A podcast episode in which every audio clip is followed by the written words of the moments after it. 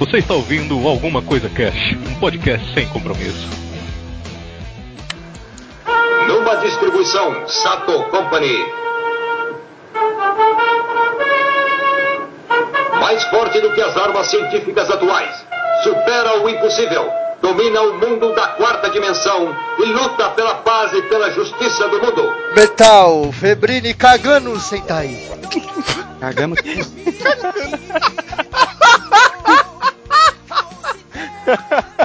Caraca, eu fiquei sem palavras aqui. Cara, eu não esperava, eu não esperava. Kamen, Hidalgo, Zeto, ataque! Caralho, o Hidalgo tem que ser no pé. A arma do índio ele dá um grito, tá ligado? Sucessor de Togakuri, ninja, matei lá! Caraca, é muito boa, velho. Ficou muito bom. Ultra Bela Kitty! Pera, puta que pariu, sério. Change Dragon! Thiago! Subiu assim, mas aqui é ver, Thiago. Por causa da vírgula. Vírgula, Thiago! Foi a vírgula sonora, foi a vírgula que deu aquela, aquela freada. Ai, caralho. Muito bem, senhoras e senhores. Hoje estamos aqui reunidos. A que ponto chegamos, hein, senhor motorista? Falar de Tokusatsu, cara. Puta que pariu. Só o nome dessa porra. Quando o Thiago falou, pô, vamos gravar lá, Tokusatsu. Eu falei, pera aí, fui no Google, quer ver que é Aí apareceu a foto do Jasper aí. Ah, já Ah, sei! Vamos gravar sobre Power Rangers. Apareceu logo a pedreira. A pedreira É. do- A pedreira. Tá. Ei, a, a pedreira, ah, saudades daquela pedreira, mano. Você falou assim, manda tema pra gente. Daí eu falei assim, ah, tô sensato pra pensar num tema. Eu falei esse. Nossa, não! Ah, tudo... Meu Deus do céu. Porra! Depois dessa piada maravilhosa, digna de um Tokusatsu, vamos bater esse papo maroto, mas só depois dos. Recadinhos da galera do Alguma Coisa Cast. Recadinhos. Ronaldo. Ronaldinho. Aê, galera! Chegamos a mais um leitura de. Garela, garela. Chegamos a mais um leitura de recadinhos, Kel. Chegamos. Chega. Garela, garela. Eu não falei garela, não, pô, não é possível. Foi galera tão enrolado dizendo garela, E aí, garela. galera, galera. Ah, vamos lá, e- é, leitura de nosso programa de Maria Fumaça lá, te- tecnologia vapor e tal. Bom, vamos lá então. Vou ler aqui o e-mail do Mancha Negro, um e-mail gigante, falando lá do nosso cast de Martin Luther King, Martyr, Martin Luther King e Mandela. Sonegão Rei, Sonegão Ro. E-mail gigante do Mancha Negro. Eu, não- eu ia cortar, mas eu não vou cortar uma vírgula pro Mancha não pensar que eu tô editando os argumentos dele. Que ele tem umas paradas maneiras, mas tem umas paradas aqui que ele é muito maluco. Mas vamos lá.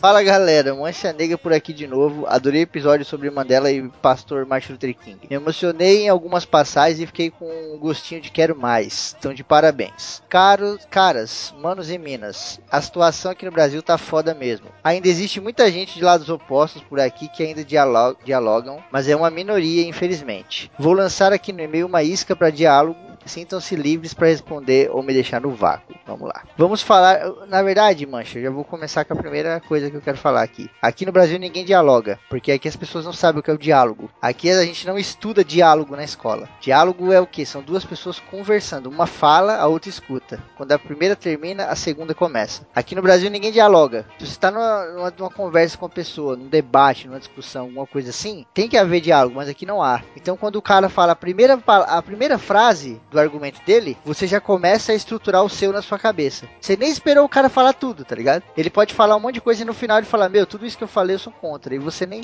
tá ligado? A galera aqui não espera o outro terminar. Ela já formula e já manda na hora. É verdade. Isso é muito triste, né? Então, estamos aí a muitas, muitas léguas do diálogo.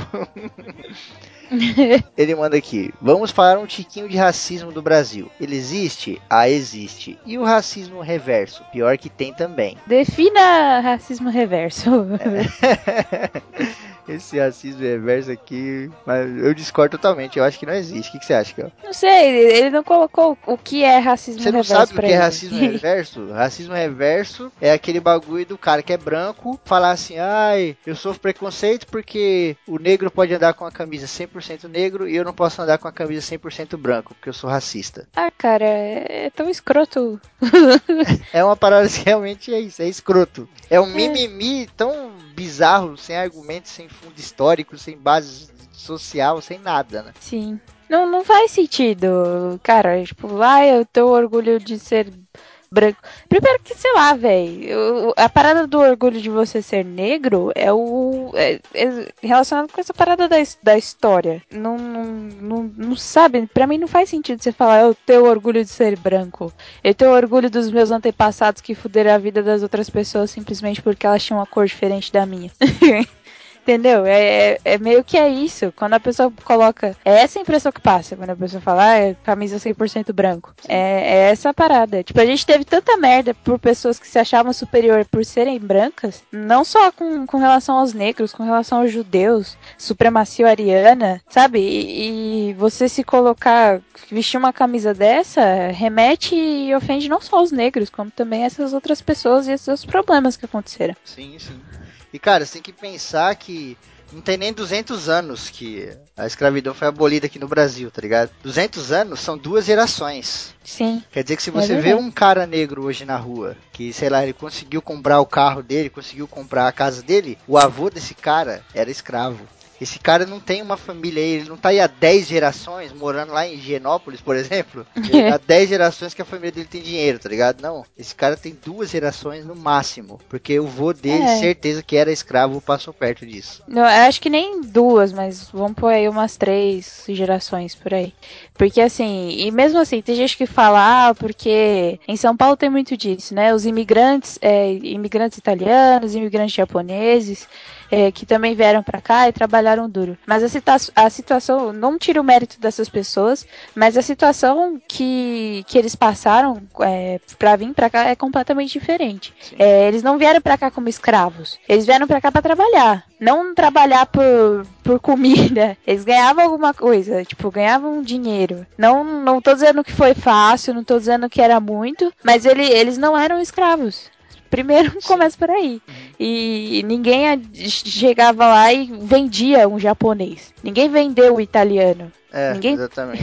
Sim. Ninguém deu chibatada no italiano, chibatada no, no japonês, porque ele não. Porque simplesmente ele olhou torto pra você, entendeu? Sim. É esse o ponto. Não dá pra comparar, a verdade é essa, não tem como comparar. Sim. Se, sei lá, o cara pode falar que ele tá sofrendo preconceito. Você pode sofrer preconceito por qualquer coisa, por você ser careca, por exemplo. Mas não tem como Sim. você comparar, tá ligado? Alguém te zoar porque você é careca, com alguém chamar um negro de macaco com vontade de ofender e o caralho. Porque, mano, é a vida do cara, é a história, é a família do cara, sabe? Ele tem história na família. Do mesmo jeito que a galera aí que tem grana senta no Natal e às vezes lembra de histórias do passado, né? Pô, lembra quando o vô contava lá na Itália? O meu vô contava a história da Itália lá, que ele era mafioso e o caralho. Até contei no cast de Lei Seca. Essa galera, meu, eles lembram coisas tristes também. Também são histórias, sabe, tipo, de. Do cara falar, ah, porque seu avô passou fome aqui, não sei o que e tal. Sim. Mas é. E não tô tirando mérito dessas pessoas. As pessoas conquistaram, lutaram muito pra conquistar as coisas, né? Só que elas não tinham uma carga, um- um- uma parada de tipo. Imagina só, a pessoa lá, da galera branca que passava lá e falava assim: ó, esse cara aí, ele era meu, ele era minha propriedade. Uhum. E agora eu vou pagar pra esse cara trabalhar pra mim? Não vou. E deixar os caras na, margi- na marginalidade. É, a, a história de.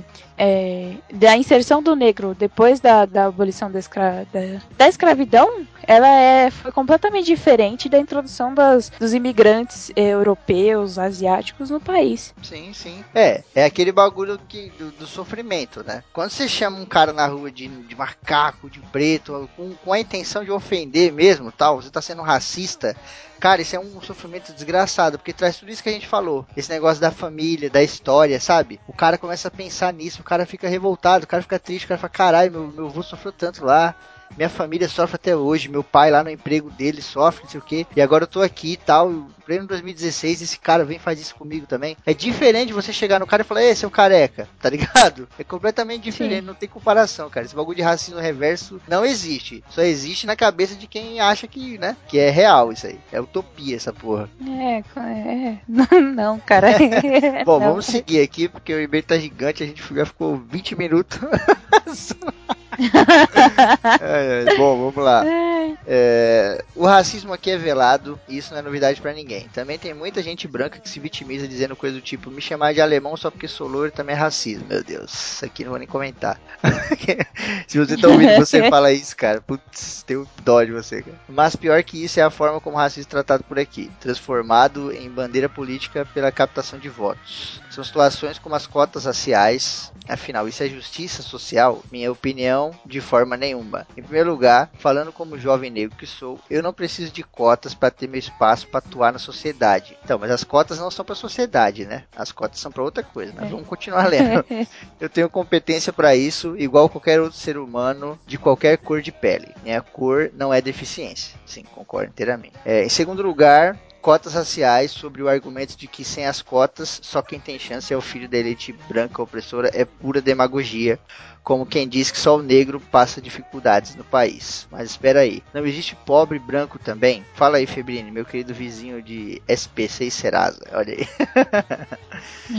Afinal, a dificuldade está na cor da pele? Aí ele conclui: não, o problema está nas políticas públicas. Com a capacitação que alguém que estudou a vida toda em escola pública tem para passar numa FUVEST. E o cara que saiu da escola particular? Agora, quem está errado nisso? A família que pôde pagar pelo ensino do filho ou o Estado que foi incompetente com o ensino do filho do pobre? Na minha opinião, e sintam-se livres para contra-argumentar, cota racial é sombra de peneira. Querer dizer que a inclusão social é questão de, é questão de cor é demagogia. E particularmente me enoja, a solução está longe disso. Se o estudante de escola pública tivesse o estudo similar ao de escola particular, e a escola particular fosse apenas uma opção e não a saída para garantir uma boa educação para seu moleque, essa questão de relação de raça e classe social estaria muito mais diluída ou quem sabe inexistente. Aí ele começa aqui a parte da dívida histórica, mas vamos comentar aqui sobre essa parada. Quer começar, amor? Bem, eu vou começar aqui falando que eu sou bolsista, eu sou prounista. Eu entrei na, na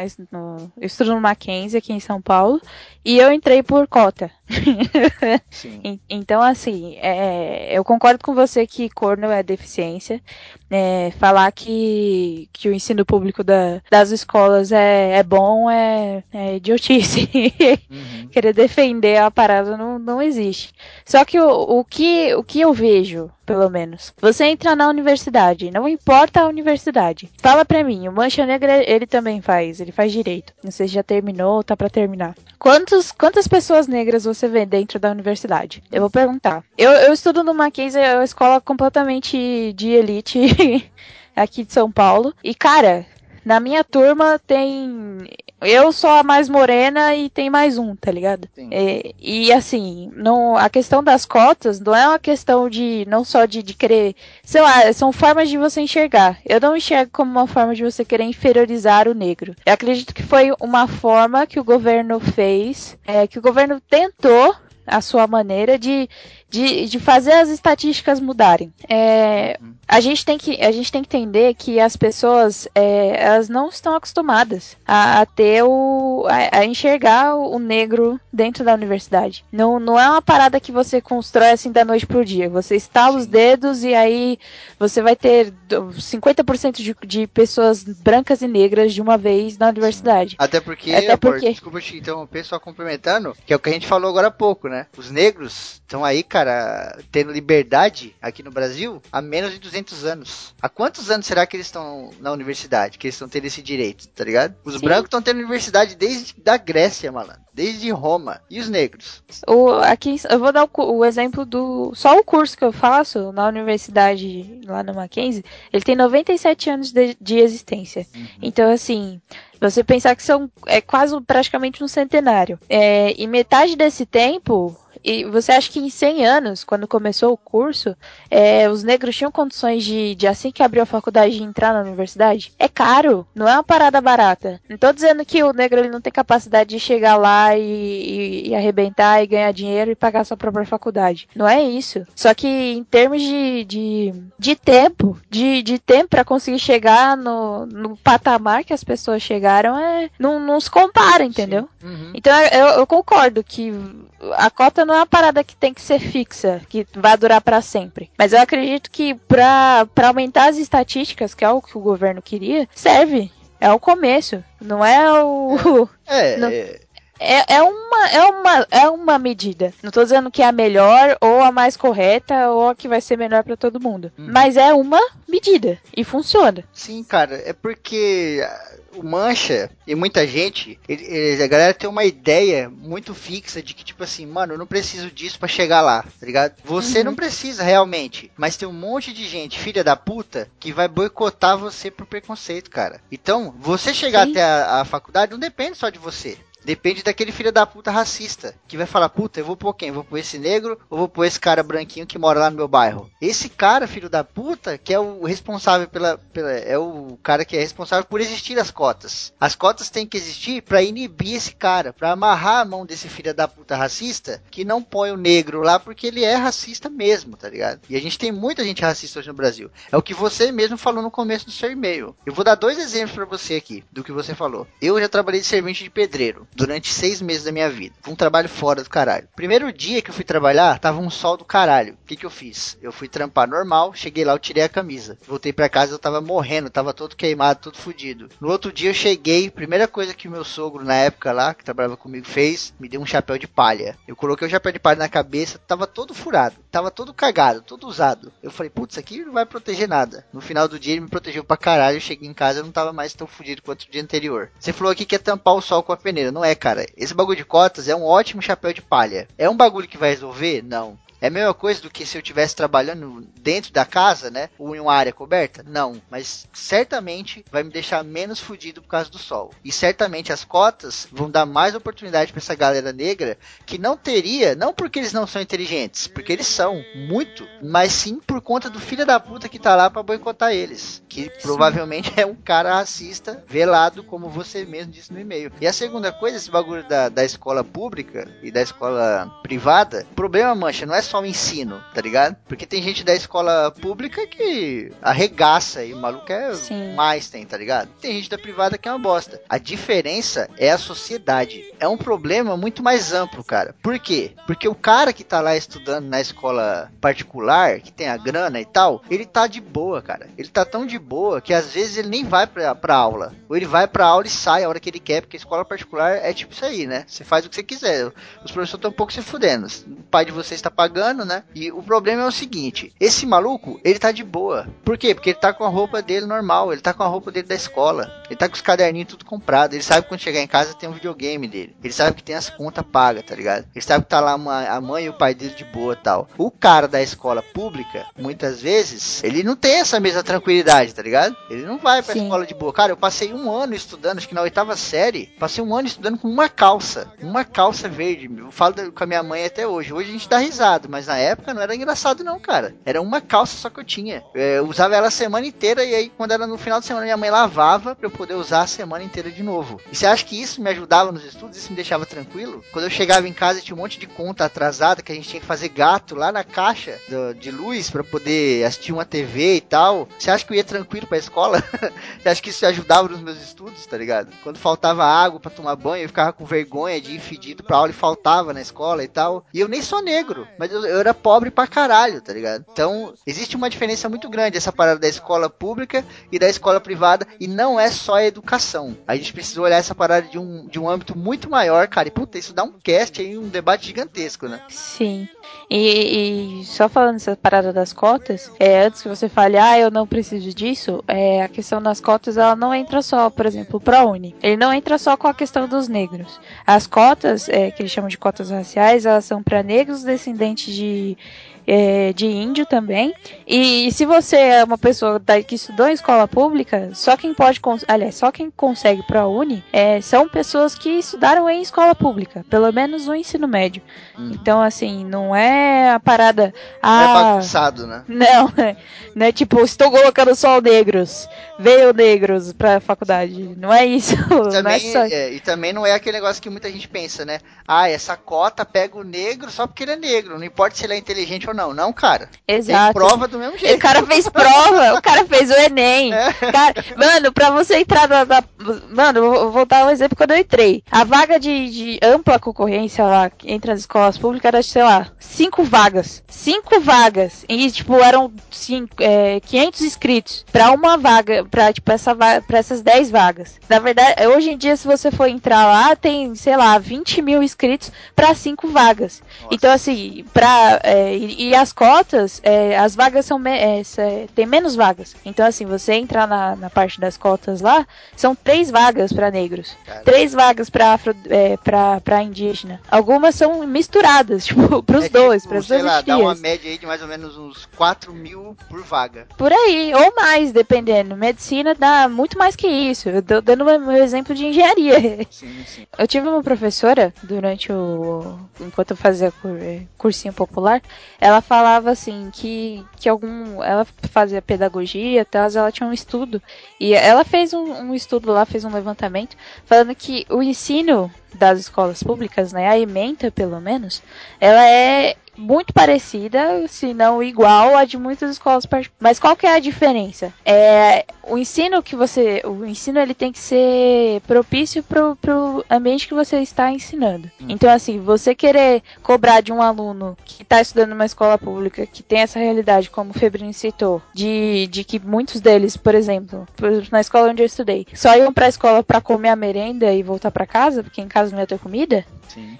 Então, assim, você querer cobrar desses alunos o mesmo nível de, de concentração e de. É, é, de, de, interesse do que os alunos que estão na particular é, é, sabe não faz sentido Sim. no ela falava assim também na questão da identificação quando você vai estudar história é muito mais fácil você estudar história quando é, a sua avó, os seus pais te levam para a Europa e você vê os prédios é, lá, você vê os quadros, você vai nos museus de lá e você volta para cá e você reconhece aquilo com, como uma memória sua, do que um cara maluco lá falando, no, mostrando para você num livro de história que Napoleão, não sei o que, não sei o que, e teve Segunda Guerra, não sei aonde, não sei aonde, e você vai falar, putz, cara, que bagulho chato, não tem nada a ver comigo, por que, que eu tô estudando isso, sabe? Uhum. É, a identificação e, e infelizmente a gente até já botou muito aqui nessa tecla que a história do Brasil a gente quase não fala. Então a gente foca muito em história europeia, história de, de, sei lá, da, é, Idade Média e, e questões que não estão ligadas ao nosso dia a dia. Então, não, sabe, não cria identificação. O aluno não se identifica com a escola e quando é o momento que que é mais pro final, que a gente começa a tratar de coisas que estão relacionadas ao, ao nosso dia a dia, a galera já tá tocando foda-se. Então, tem muita coisa que precisa ser mudada no ensino. Não é só questão de, de, de qualidade do professor e não sei o que, sabe? A ementa precisa mudar. O jeito de se ensinar precisa mudar. Sim, o jeito de se viver precisa mudar. Também. Muito bem, vamos continuar aqui. Mancha aí trouxe um e-mail para levantar a questão e ele está levantando. Inclusive ele comentou no site lá que tinha gostado da pegada da rádio, que foi no último e-mail, né? E por isso que eu não li o e-mail dele lá no último e-mail, porque eu tava sozinho, né? Então não ia ter graça nenhuma. Eu ia ficar discutindo comigo mesmo, tá ligado? É, o Mancha continua aqui para concluir, ó. E essa tal dívida histórica? Porque como você é branco, está em dívida comigo, que sou negro, porque seus antepassados escravizaram os meus. Cara, o Mancha tá muito louco. Eu, tô, eu tô discordando total de você aqui, Mancha. Mas beleza.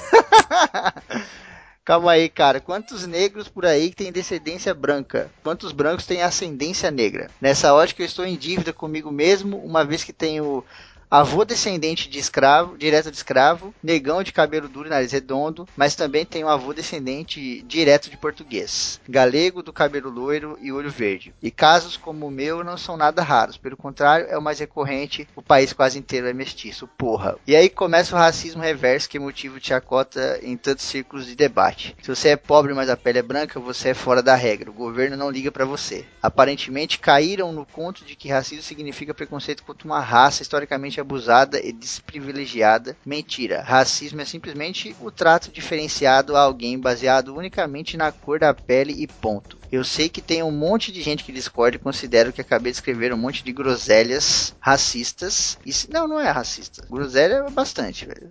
Sacanagem. Seria vergonhoso ver um negro falando contra a luta antirracismo. O que proponho é uma ampliação de horizontes. Meu pensamento é, acredito eu, mais alinhado com o de Martin Luther King. O certo é todos os homens viverem em igualdade de direitos e deveres. Todos e não só os que convêm. Esse é o meu ponto. O Brasil nunca vai conseguir pôr um ponto final no racismo social enquanto não aprender a tratar o branco e o preto como iguais. Isso é verdade. Em vez de tratar o branco como vilão hereditário por causa da raça e o preto como vítima hereditária, pois ambas são ações racistas. Mandela e Martin pregaram uma mensagem de paz, igualdade e irmandade entre os homens. Mas gente que só sabe olhar para o próprio umbigo pegam as lições deles e distorcem até transformá-las em vitimismo. Polêmica, ele escreve. Se alguém se sentir ofendido, quero deixar bem claro que esse e-mail não representa necessariamente a opinião da família CC. Lógico, isso aqui é você, seu maluco. é o que? Sai pra lá com essa porra. Ai, caramba. Um aperto abraçado pra todos. Desculpa se ficou politizado, mas eu sou esse cara chato uh, que só fala de política mesmo. Puta, gigante esse e-mail. Eu li todinho, não cortei uma vírgula. Não, é, é confuso. Mano, essa parada de, de vitimismo é um negócio tão, sei lá, bizarro. Porque existe vitimismo, mas tem coisas que não é vitimismo e a galera acha que é vitimismo, tá ligado? Sim, principalmente quando trata de minorias, cara. Sim. Sempre que você trata de minorias, o nego manda esse vitimismo, eu já falo, que nem o Mancha mandou aqui. Eu já falo, puta, cara, ele mandou a palavra errada, tá ligado? Na hora errada.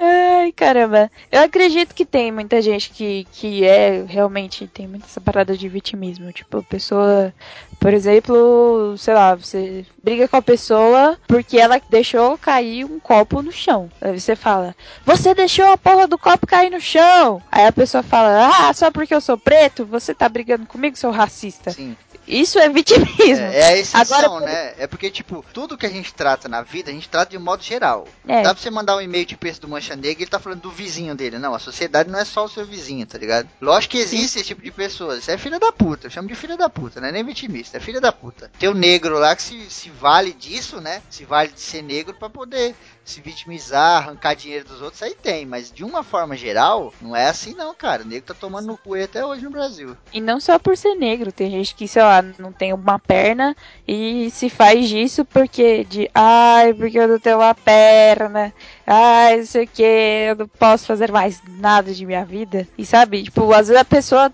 você vê outras pessoas que não tem uma perna e não tem as duas pernas e estão fazendo coisas fodásticas, entendeu? Então, você pode fazer isso com qualquer coisa. Você pode falar isso, ai, perdi meu emprego, ai, perdi meu emprego, ninguém me dá oportunidade, não sei o que, independente da sua cor, do, do na onde você viva. Então, questão de vitimismo, não, sei lá, cara, não é, não é regra, não é uma regra. É, você não tipo- pode deixar de, de criar políticas porque tem um filho da puta que tá usando aquilo. É, que ele falou. Ele fala que é, em vez de tratar o branco como um vilão hereditário por causa da raça e tal, é, ele- o Mandela e o Martin pregavam uma mensagem de paz, igualdade e tal. Eles pregavam essa mensagem, só cara, não é que eles tratavam o branco como vilão hereditário. O branco naquela época era um vilão hereditário. Ainda hoje ele é. Hoje ele tá, como você mesmo diz, velado. Ele tá velado. Tem uma pessoa do meu convívio, eu convivo com a pessoa, eu tenho um nojo, mas são coisas que a gente tem que fazer em sociedade. Que ela só fala de mal de negro o dia inteiro, tá ligado? Puta, olha lá, olha só, tem que ser, ó a cor. Esfrega o dedo indicador assim no braço, tá ligado? Olha aí, não sei o que, pá. Cara, você falar que isso aqui não existe, você tá de sacanagem.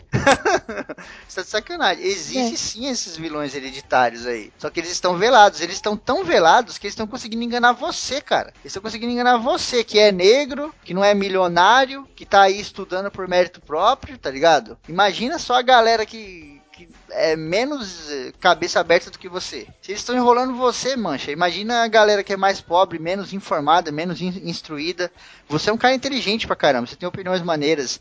E aquela galera que não é tão inteligente ou não tem tanta opinião, porque não pesquisa, não chega muito conhecimento até o cara, o cara não tem condições de procurar, tá ligado? É foda, cara. Isso aí existe sim e infelizmente, vo- você falou aqui, ó, não vai acabar enquanto nos tratar de forma igual. Isso aqui é óbvio, isso é óbvio. Mas como Sim. que a gente faz pra tratar de forma igual? Aos poucos, cara. A gente vai aos pouquinhos, de passinho em passinho. Igual o que aconteceu com as Exato. mulheres, né? Você pode pegar aí o exemplo das mulheres também. As mulheres, cara, hoje elas estão ainda sofrendo pra caramba, mas elas, pô, já conseguiram muita coisa. É voto, é trabalhar, não sei o que. Hoje tem uma caralhada de nego em casa lavando louça, enquanto a mulher tá na empresa, dirigindo a empresa. Mas não foi de uma hora pra outra, tá ligado? Se eles não viessem de passinho em passinho, ninguém ia chegar aqui. Os negros estão vindo de passinho em passinho. As cotas é um desses passos. Essa parada de você olhar pra eles com mais atenção também é um passo. Só que se você chegar e cortar um pé da galera, né? Aí vai ficar difícil ele chegar de passinho em passinho, né? Vai demorar mais ainda. Sim. É, eu acho que tudo isso se resume àquela. Tem uma charge que, tem, que rola por aí, que é tipo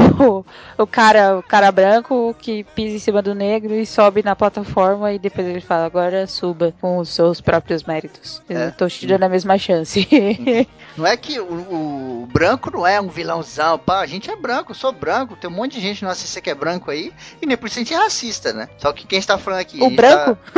tá- o branco é branco. branco é branco e não é racista, tá ligado? Não é todos os brancos, tá ligado? Que às vezes o cara tá ouvindo e fala, nossa, todos os brancos. Não, não tem nada a ver. Isso é óbvio, tá ligado? Não dá nem pra argumentar sobre isso. Mas, putz, não tem como negar que realmente existe essa parada. Sim. E o- a confusão que eu tive no começo, inclusive, de racismo reverso, é até de uma parada que também existe, que é o negro que tem racismo contra outros negros. Sim. que também existe. Que Então, também é assim, um filho da puta também. É- Não é deixa de ser. Sim, deixa de ser um filho da puta, cara. Tem essa, mano. O negócio é, é dar espaço, tá ligado? É o negócio dos passinhos aí. Vem de passinho passinho. O negócio é pegar essa galera que tá no sol e dar chapéu de palha, mano. Ou você prefere deixar eles se queimando lá e falar, não, eles estão se queimando porque eles são fortes, eles aguentam. Pelo amor de Deus, né, gente? Vamos dar chapéu de palha pra galera. Isso aí. Valeu, Manche, pelo seu e-mail, cara. Tamo junto. E-mail deve estar gigante aí. Quem não gosta de leitura de e-mail, pau no seu cu. Valeu, Manche. Abração, irmão. Tamo junto. Uhul! Obrigado, Mancha. Obrigado pelas suas, pelas suas palavras. Se foram bem embasadas, a gente tem que é, puxar essa discussão aí de novo, porque vai dar muito pano para manga ainda. Sim. Muito bem! Ó, agora chegamos ao momento, ó, tão aguardado, ó, que eu estava muito feliz, ó. Vou ler aqui o e-mail, ó, do Rafael. Longos dias e belas noites, ó, bardos, ACCcasters.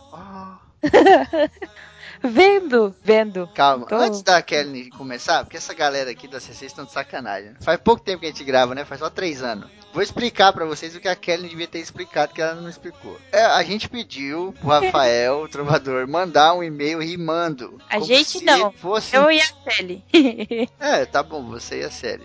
Pediram pra ele mandar um e-mail rimando como se ele fosse um trovador. E foi exatamente o que ele fez aqui. Por isso que na leitura passada, que eu tava sozinho, eu não pude ler. Tinha que ser a Kel ou a Sally pra ler a parada, tá ligado? Sim. A gente inclusive pediu lá no TP, mas ele mandou pra cá, mas tudo bem, não tem problema não. a gente lê aqui, não tem problema, é todo mundo junto. É tudo a mesma coisa. Se você mandar e-mail pro TPM pelo pro e-mail da CC, foda-se, ninguém vai ler, mas mentira. Brincadeira. Vou começar aqui novamente e ler ó o e-mail ó do Rafael ó. Venho por esta mensagem tão singela deixar minhas impressões sobre ó episódio, sobre deuses cultuados. So... eu Errei. Nossa, a rima dele já tá uma bosta. Você lendo desse jeito aí vai ficar, meu Deus do céu. Ai, caramba. Malandro rimou singela com eras. Ok.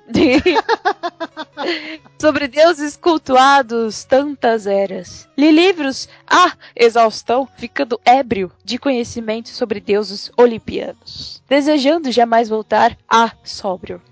Nada a ver.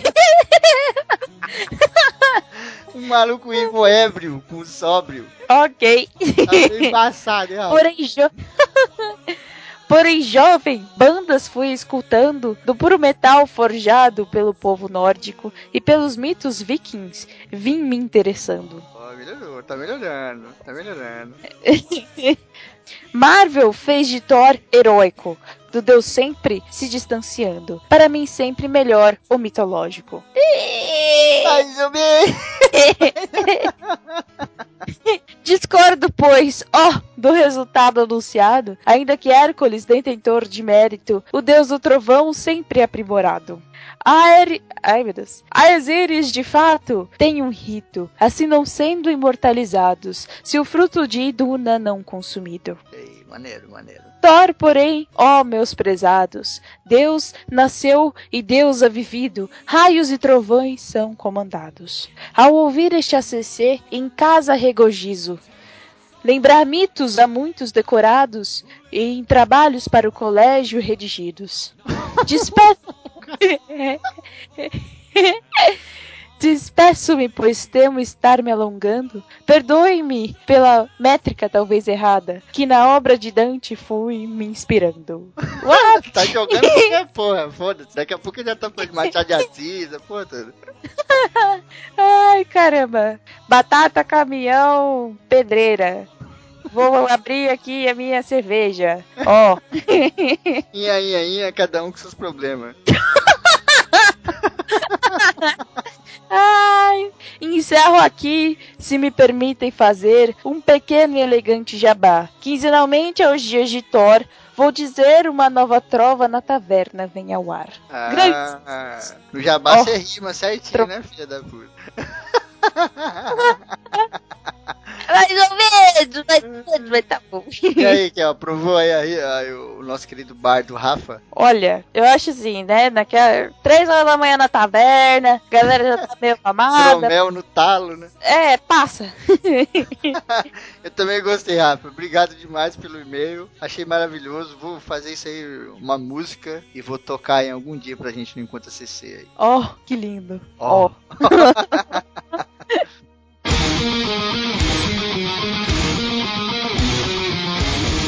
Os desfibriladores do rock! Yeah! Muito bem, Kel, chegamos aqui ao nosso querido quadro Desfibriladores do Rock. Não. Foi. o nome do quadro é Os Desfibriladores do Rock! Ah! O A foi o melhor.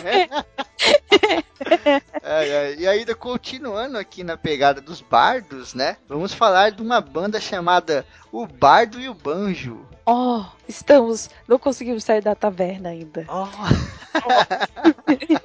Cara, o Bardo Banjo é uma banda paulistana de folk, folk rock e bluegrass. Eu nem conhecia esse gênero e tal. Folk eu sempre achei que era aqueles bagulho tipo Blind Guardian, não sei porquê. Mas não tem nada. What? Sempre achei, cara, não sei porquê. Acho que porque folk, folclore, sabe, veio na minha cabeça, fiquei meio maluco. Não, cara. é de Bob Dylan. É, sim, sim. É, a banda formada no comecinho de 2012, nosso querido Freud separou pra gente aí, como sempre e tal. É, em 2014 lançou o primeiro álbum deles, que é o Home Path, ou Home Path, sei lá. E a banda começou de um jeito muito bizarro, cara. Um dos integrantes ficava nas esquinas de São Paulo tocando o banjo. Ficava tocando banjo aí, andando pra lá e pra cá, o cara. Deve ter sido na Paulista, porque a Paulista sempre tem essas coisas bizarras. Você ima- Você imagina o cara, tipo, uma pessoa no meio de São Paulo ali, isso aqui, tocando banjo. Só pode ser na Paulista, velho. Sim, cara. E aí começou a chegar outras pessoas. O cara tava tocando, chegou um maluco, pô, vamos tocar aí com violão, sei lá. Ele toca aí, mano. Pá, pá, pá, começaram a tocar. Aí depois de um tempo apareceu um louco lá também com um, carrom lá, começou a tirar um som ali, a percussão, juntou com os. E aí foi formando a banda assim. Tem um cara que toca violino, inclusive. Muito maneiro. que Mano. da hora, né, cara? Mano, teu violino já, já tem um espaço no meu coração. Sim. E o, o som deles é bem aquela pegada de filme caipira, tá ligado? Esse filme caipira norte-americano que a gente vê aí e tal. E é muito gostoso de ouvir, vocês estão ouvindo aí de fundo e tal. E os caras têm uma qualidade de som, assim, puta, impecável, tá ligado? Você, nem, você não fala que os caras são brasileiros, assim, são, são paulistas, tá ligado? Os caras têm um inglês foda, o som. Você vê o clipe assim, você fala, caralho, esses malucos não são daqui, velho. Que triste, né? Isso é muito triste. Sim. A gente vê uma parada foda e fala, isso não é daqui, isso não é Brasil, não. Que É, triste. tipo, vê Isso uma é banda triste. de, sei lá, mano, cantando metal viking lá, e, os caras tudo barbudo, com dois metros de altura, assim, você fala, mano, esses caras não são brasileiros. É que Se você for ver o, o cenário, o eixo de, de rock and roll mais forte e popular é do da Bahia. É mesmo? Olha aí, não sabia não. Sério? Tem certeza? É. Tá dando uma informação dessa no Desfibriladores que tá sobre a, a- a supervisão do nosso querido Floyd, hein? Floyd vai mandar um e-mail aí, Xingando até a última rodela. né? Muito bem, galera, vai ter link no post aí pra todas as redes sociais da banda, Facebook, aquela coisa toda. Os caras estão até no Spotify, meu. Os caras estão fracos não, hein? Spotify, Deezer, a porra Ah, tá. toda. é. Então, fiquem aí com o Bardo e o Banjo aqui no Desfibriladores do Rock. Rock! Yeah!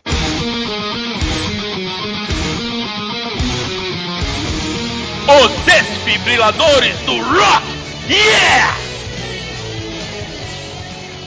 Aí, galera, a gente tem aqui alguns recadinhos rápidos pra vocês, que essa letra de e-mail ficou gigante, mas a discussão foi maneira lá no começo, então valeu a pena, né? Dois recadinhos rápidos. O primeiro é sobre o nosso YouTube, né? Tá arregaçando lá, se você não é inscrito, vai lá, tal. É, alguma coisa Cash ou alguma coisa Cash TV, né? Se procurar lá já vai aparecer. Se inscreve no canal. Tiagão tá lançando lá os ACC Express direto. Que puta, tá muito maneiro. Tem um monte de gente gostando. Teve uma mina lá que curtiu e retweetou, não foi, Kel? Caralho, foi. Mó importante, não sei que porra que ela da, é. da Jovem Pan. Ah, sim. Trabalha na Jovem Pan. Uma jornalista viu lá, curtiu pra caramba as notícias do Thiago e a Bela também estão arregaçando.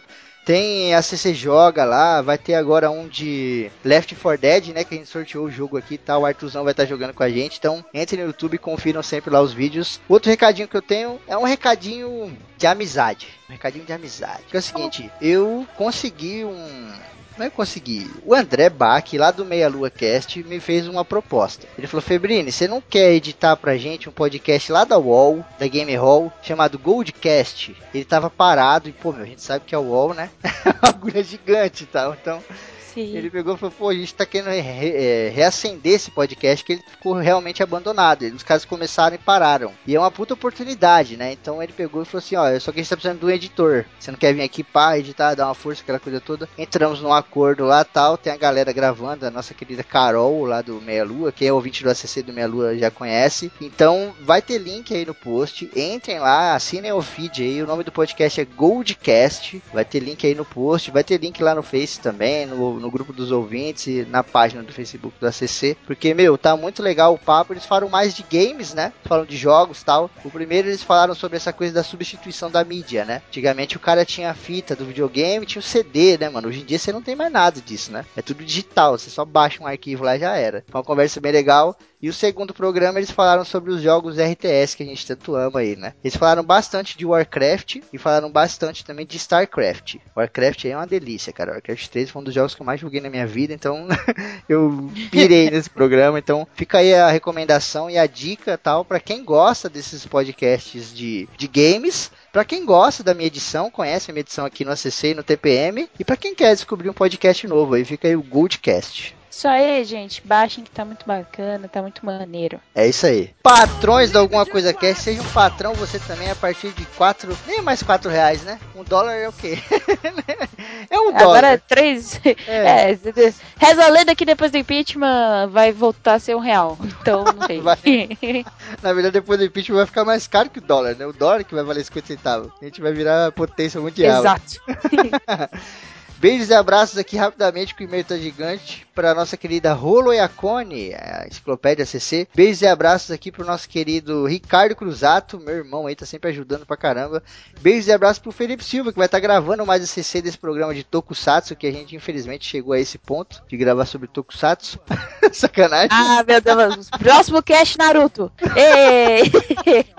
Naruto e Shingeki no Hajai. É, Beijos e abraços aqui pro nosso querido Lucas Silva, nosso Lucas da ZL. Abração aí, mano, é nóis. Beijos e abraços pro Terry, nosso patrão aí do Rio de Janeiro. Beijos e abraços pro nosso querido William Floyd. Dispensa comentários, ajuda pra caramba aí no Desfibriladores. Beijos e abraços pro Fernando Camargo, nosso divo. Beijos e abraços aqui pro nosso querido Jonatas Madeira, os Imandias do Alguma Coisa Cast. Vai, vai tirando, fi. Beijos e abraços aqui pro. Lucas Grock. o nosso querido Lucas aí, irmão da Jéssica Grock, nossa querida maconheira. Beijos e abraços pro Álvaro César Dólares, o Álvaro que participou lá do Mais ACC de Hércules vs Thor, né? Fazendo a voz do Hércules. Beijos e abraços pro nosso querido Juno Brosé, que participou agora do Mais ACC do Vapor lá, né? Máquinas a Vapor. Então, a galera tá participando bastante aí e tal. Maneiro que o Juno Brosé falou, nossa, eu falo muito rápido. Eu falei, você não sabe o que é velocidade. Então é isso, galera. Obrigado a todo mundo que acompanhou aí, que tá acompanhando a gente. Nossa, nada a ver, isso é coisa de YouTube, né? Eu tô falando aqui. ah, faz sentido. Obrigado, galera. É, dá De- um- Deixa o seu like, se Dá um inscreve like. no canal. Um beijo, galera. Fui! Ha!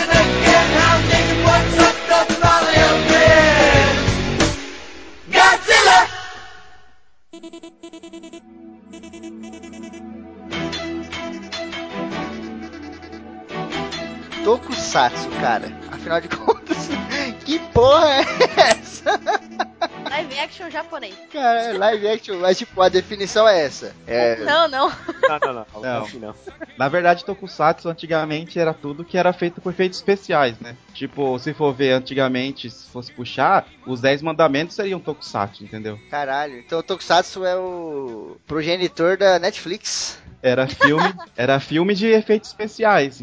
Daí começou a virar um gênero que de nicho, porque começou todos os seriados começou indo pro mesmo lado, que era dos super-heróis deles lá, sabe? Sim. Mas, tipo, ele, eu acho que eles, eles marcaram exatamente por conta disso que você falou, do seriado constante e tal, né? Então, É. tipo, acabou que tu- tudo que a gente tem de série hoje é meio que nessa pegada, né? É, são os episódios ali que seguem uma linha, tem uma história pequena em cada episódio, mas ao longo de todos os episódios tem uma história muito maior, né? Na verdade, É, na alguns verdade. tem, né? depende, depende da, da série. Uns, são verdade- episódios isolados, tem a, a trama que, que vai por toda a temporada. Isso aí varia de. vareia É. em, cada, em cada título, no caso. Fala, Bela. Na verdade, assim, é que no Ocidente existem os nossos heróis e no Oriente eles queriam fazer os heróis deles. Tipo, eles não queriam ocidentalizar a cultura ali. Aí eles criaram esses super-heróis, esses- essas pessoinhas que a gente É, conhece. é que, tipo, é, é- é- isso é verdade, só que é um pouco maior a parada, né? Porque, tipo, foi quando teve o, final da Segunda Guerra, né? Aham. E aí aquela, os Estados Unidos começou com essa parada de nacionalismo fudido, muito mais do que era, né? E aí começou a surgir super-heróis deles lá, né? A gente tem o clássico Capitão América como exemplo. E o Japão meio que falou, puta que pariu, mano. A galera daqui vai começar a cultuar essas porra desses heróis aí. E a gente não quer isso, né? Os caras veio aqui e bateu na gente. E o japonês também tem um amor muito grande pela pátria, né? E eles E um falaram, orgulho maior ainda, então. é, então, ele falou, não, vamos fazer o nosso aqui. E aí eles fizeram o deles lá e tal, e deu muito certo, né, cara? deu É, certo. tanto é- que ah, isso que você é tá falando tem sentido, que um dos primeiros tokusatsu é o quê? É o National Kido, né? Que é o National Kid. Que Olha é aí. pra deixar bem nacionalizado mesmo, né? Exatamente. Uhum. Fala, Mads. A, a grande diferença, na verdade, é porque é o seguinte, eles com a, em relação a artes e seriados, eles continuaram com aqueles tradicionais. Ah, tipo assim, como se fosse aquele novelão brasileiro que a gente tá acostumado e parará. Mas a questão dos tokusatsu é assim, agora tem toda aquela história que eles, que eles continuam, mas a gente vai puxar um pouquinho pro lado da fantasia, ou seja, o nosso herói não vai ser mais aquele, sei lá, aquele advogado foda, aquele cara que consegue resolver todos os problemas, não sei o que, não. Agora ele vai ser um um, um, Um herói, cavaleiro né? espacial. É, aham, sim, Agora ele vai ser um ninja foda. Então, É. ah, não, o nosso grupo, em vez de ser um grupo de policiais muito, muito bacana, não, vai ser um grupo de policiais com um armamento extremamente tecnológico e tal. É porque eles Já- são super-heróis, né? A grosso modo, Isso, né? eles são super-heróis, né, cara? Aí- Porque, é. porque seria, seria no caso o seguinte: eles estão fazendo o super-herói que, que vai de acordo com a cultura deles, tá ligado? Em vez de fazer aquele cara de capa que não sei o que, o alienígena que voa, Isso, o, isso, so- o soldado que usa um escudo, não sei o que, não. Ele vai fazer aquele cara que tem um poder fantástico, vestido de armadura e que lembra, sei lá, um samurai, um ninja, alguma coisa assim, que é justamente do que permeia a cultura japonesa lá. tá? Isso, aí você vê a, a criação da, da, da história tradicional que todo mundo tem. E aí você insere o universo do super alguma coisa na cultura. Ou seja, o, o, o cara que seria o, o, o cara que resolve as paradas, agora ele vira um super alguma coisa, que de repente destrói prédios, ou então consegue escalar 55 andares de uma vez só, e por Sim. aí vai. O- Ele cria a questão do super-herói. Uhum. Trazendo um pouquinho aqui pro, pro, pro início da coisa toda, pra origem da parada, né? Os primeirões ali e tal, a gente tem uma coisa muito louca, né? Que a gente tá falando dessa coisa da nacionalidade, não sei o que, pá, do super-herói, mas tipo, o primeiro é o Godzilla. Godira! Tem uma relação muito doida com isso, que o Godzilla é muito neutro, né? Tem momentos que ele é bonzinho, mas tem hora que ele sai cagando tudo. Mas é porque é porque é o seguinte, é o seguinte.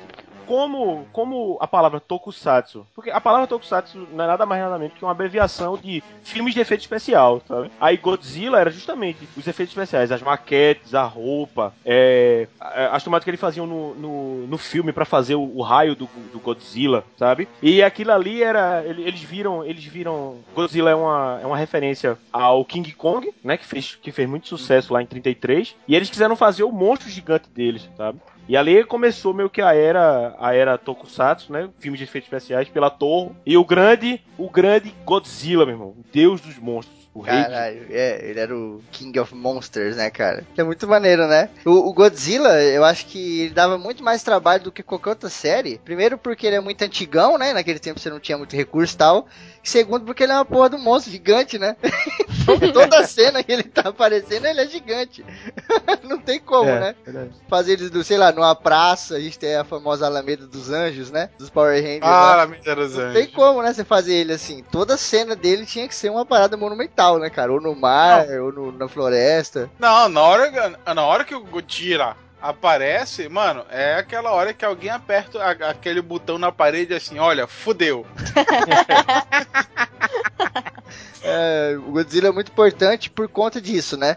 Ele vem trazendo esse bagulho do, do cara gigante também, né? Porque a gente Tá, pode pensar assim, pô, é, esse negócio da, da coisa gigante foi uma ideia que os caras tiveram lá na frente. Não, já começou com isso. Então, a ideia, na verdade, foi os caras pequenos, né? O bagulho já começou imenso. Tinha a galera pequena, né? O- tinha um molequinho lá, lembra? Que ficava vendo o Godzilla lá e falava, ah, Godzilla chegou, vai ajudar, não sei o quê. Aquelas dublagens maravilhosas, né? Que é um cara, um adulto, e falando com a voz de criança, né? Volta, Godzilla chegou! Ele vai nos ajudar! Shortinho Adidas, né? Shortinho Adidas Adidas. vermelho. Cabelinho de, de conchinha, né? Aquela Você vê, um, você vê um lagarto de 50 metros de altura e hum, ele vai nos ajudar. Não, cara, não. Não. que solta raio, né? O Godzilla ele tem um poder foda que ele solta raio. O raio atômico dele, meu. Não, o Godzilla é foda porque ele, ele só vai. Ele não, é, ele não tá ajudando nem É. matando ninguém. Ele só anda e quem tiver na frente, meu velho, já era. É tipo caótico e neutro, né? Caótico e neutro. É. É vai, uma força, uma força da natureza. Maneiro, a curiosidade, o Hidalgo aí é um grande fã do Godzilla, pra quem não sabe, esse personagem que é um lixo. E Pra ele quem não gosta sabe, ele deixou Eu, eu sei uma Eu sou maior que tu isso e não vou precisar retrucar, não. Sabe quem é maior? O Godzilla. Isso mesmo. Ele é maior, de- maior de todos. Ai, cara. Tem uma, uma curiosidade muito louca que eu vi na internet que eu falei, caralho, esse bagulho é muito bizarro, mas funcionou muito bem. O rugido do Godzilla, Ah, isso é muito É. bom. totalmente registrado dele, foi feito por um cara chamado Akira, e o cara pegou uma borracha e passou na corda do contrabaixo. É, uma luva de borracha É, subiu. e tipo, os caras mantêm esse rugido aí, variando pouca coisa até hoje. O Godzilla, o ultimão que saiu lá, né, que é muito louco, cheio de efeito, aquela coisa toda, o rugido dele é baseado ainda nesse rugido clássico. Isso é maneiro, né, os caras Cara, manteram, tá falando da- mantiveram né, a parada. Timão do Timão que a história dele é ver dois, dois insetos transando ou aquele Nova York? Não, aquele de que ele acende as costas, vai acendendo a parada assim, ele... É, ah, tá, é o mais É o merda. último mesmo. mesmo. Tem é o Walter White lá, o Walter White revivido. É, É, o o bem, último. é, o- é o bem bosta mesmo. É o, é o de 2014. E é muito foda esse filme. Não é bosta, Ah, eu não. cara, gostei. não é, Sério? não é, cara. Louco, você é Eu louco. também gostei, desculpa aí. Aham, é muito bom. O nome do filme é Godzilla. Aí ele aparece em 15 minutos do filme. Ai, ó, ó, ó o mimimi, ó o mimimi. Ó, Deus do céu. Ó, vamos, vamos, vamos parar de falar de Godzilla, porque Tokusa- a alma do Tokusatsu não é o Godzilla. Não mesmo. Verdade. É, é, virou outra parada. Vamos, vamos adiantar. Não vamos pisar nesse assunto, porque Não senão vamos falar eu desse vou cara. ficar é, puto aqui. Não vamos falar desse cara. Eu já tô. Não é importante pro Tokusatsu, ele só criou o gênero, então não vamos falar dele. O foguete preso em suas costas, carregado com um tipo raro de pólvora, se transfere com energia elétrica proveniente da espada e em pleno ar se transforma em Lion Man, uma dádiva dos ninjas. Antes da gente começar a falar dos tipos, né? Que tem tipo pra caralho. Pra mim são todos Power Ranger, mas a gente sabe que tem um milhão de tipos. Vamos falar das produtoras e o que elas produziram, né? Quais os nossos personagens aí e tal. falar das produtoras, né? A maior é a Toei, acho que é a maior e mais conhecida até hoje. Tem aquela famosa pe- pedreira da Toei, que todo mundo fala, que é onde tem as maiores batalhas. E ela é responsável por mais de 70% dos tokusatsu, ou seja, ela é a maior literalmente, né? E ela criou o gênero Super Sentai, que a gente conhece que é dos grupos coloridos, o Metal Hero, tá aí o Giban, o Inspector, que é um, um exemplo, e o Kamen Rider, que esse aí todo mundo não precisa nem falar, né? Que é os, É. que é os aqueles mosquitão de olho gigante, né? Parece mosquitão.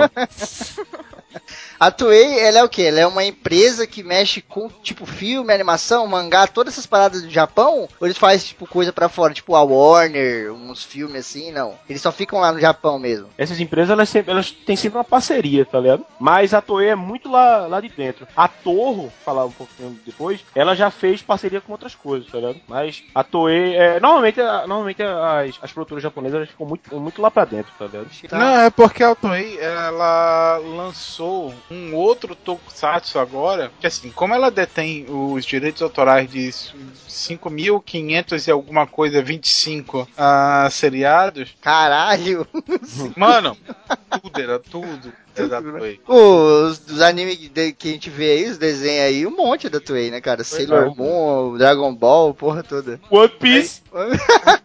Aí o que, que ela fez? Ela lançou um seriado, o último que eu tô acompanhando, de uns piratas espaciais que eu não tô lembrado o nome agora.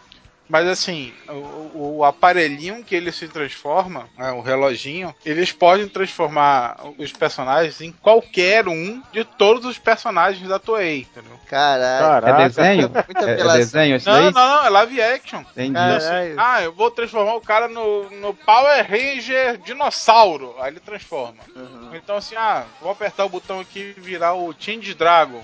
Aí ele vira o Change, o, o Change Dragon. O maneiro da, da, da, da Toei é que, tipo, eles começaram é aquele negócio de estúdio, né? Parceria de estúdio e tal. O cara tem um estúdio grande, o outro tem um estúdio grande. Você aluga esse estúdio, né? Pra, pra galera fazer filme ali, aquela coisa, mas você também produz coisas, né? E eles começaram a produzir filmes, né? Começaram a entrar no cinema e tal.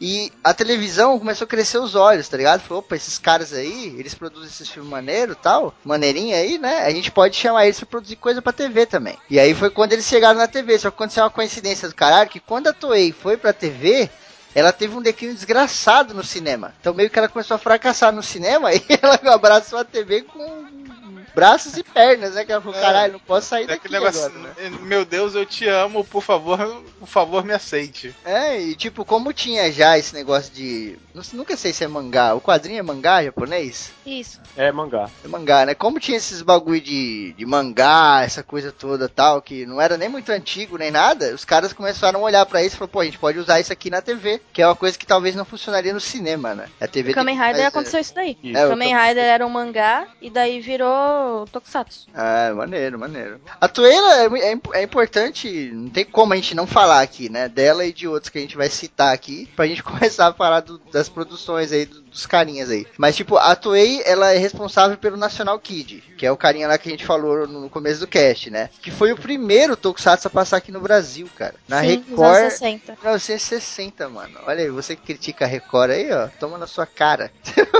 Ma- mas começou a passar depois de muita legislação contra.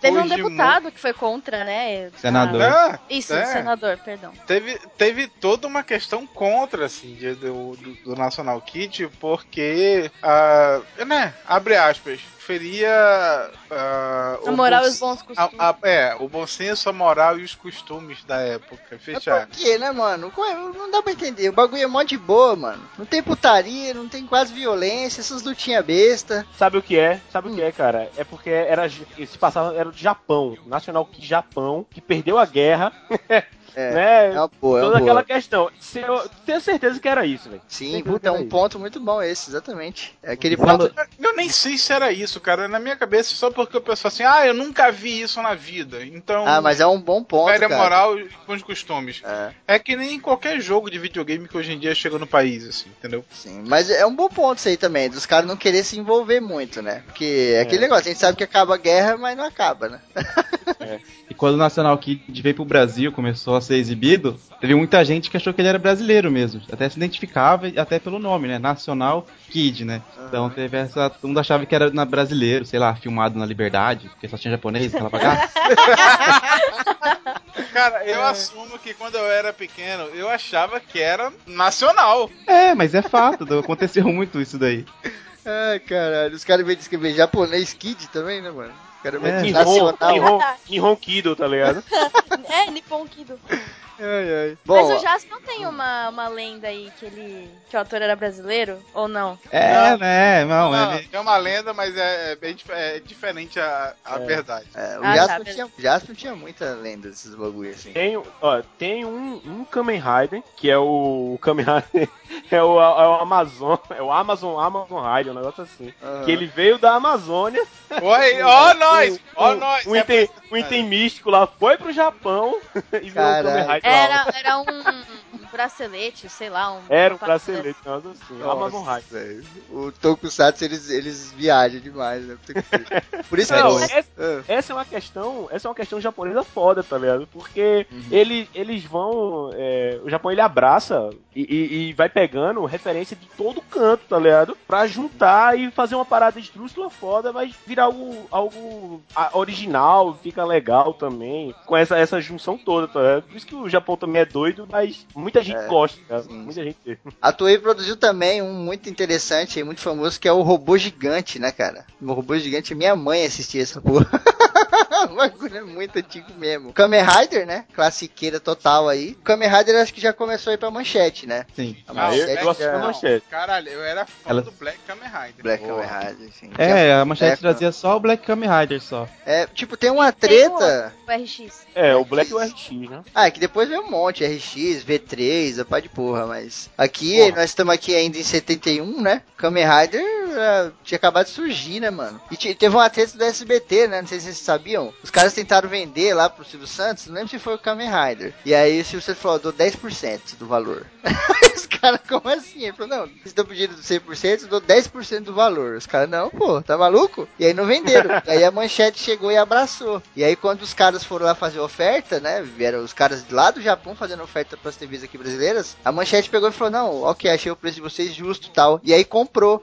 E aí, de brinde, os caras deram mais duas séries completas de Tokusatsu. Ela pegou 17 tokusatsu pra passar durante o legado de manchete. Esse bagulho, dessa coisa dos brindes, né? Foi uma coisa de boa vontade, né? Tipo, o Silvio Santos. Você imagina, cara, veio uma empresa do Japão fazer esse negócio aqui com a gente do Brasil, 71 por aí, 70, que não tem quase relação comercial desses bagulho de TV nenhuma, né? Ninguém era apaixonado por cinema japonês. E aí o que acontece? Isso abre o mercado, né? Quando os caras vêm ver essa parada com a manchete, abre o mercado. E os caras falam, pô, essa galera é gente boa, eles gostam de Tokusatsu. E aí que vem isso que, que a Bela falou. Eles começam a jogar muito Tokusatsu pra cá, por quê? Porque a galera daqui começa a gostar e começa a consumir pra caralho. Porque é maneiro, né, cara? Tem luta, tem historinha bonitinha. Os, os caras do Tokusatsu geralmente são todos bonzinhos, né? É difícil achar um cara que é o principal e ele é meio anti-herói ou meio malvado, assim. Não tem, né? Não. Eles têm bem aquela premissa do super-homem, assim. Eles são muito bonzinhos, querem ajudar tal. E isso fez um sucesso do caralho, mano. E aí,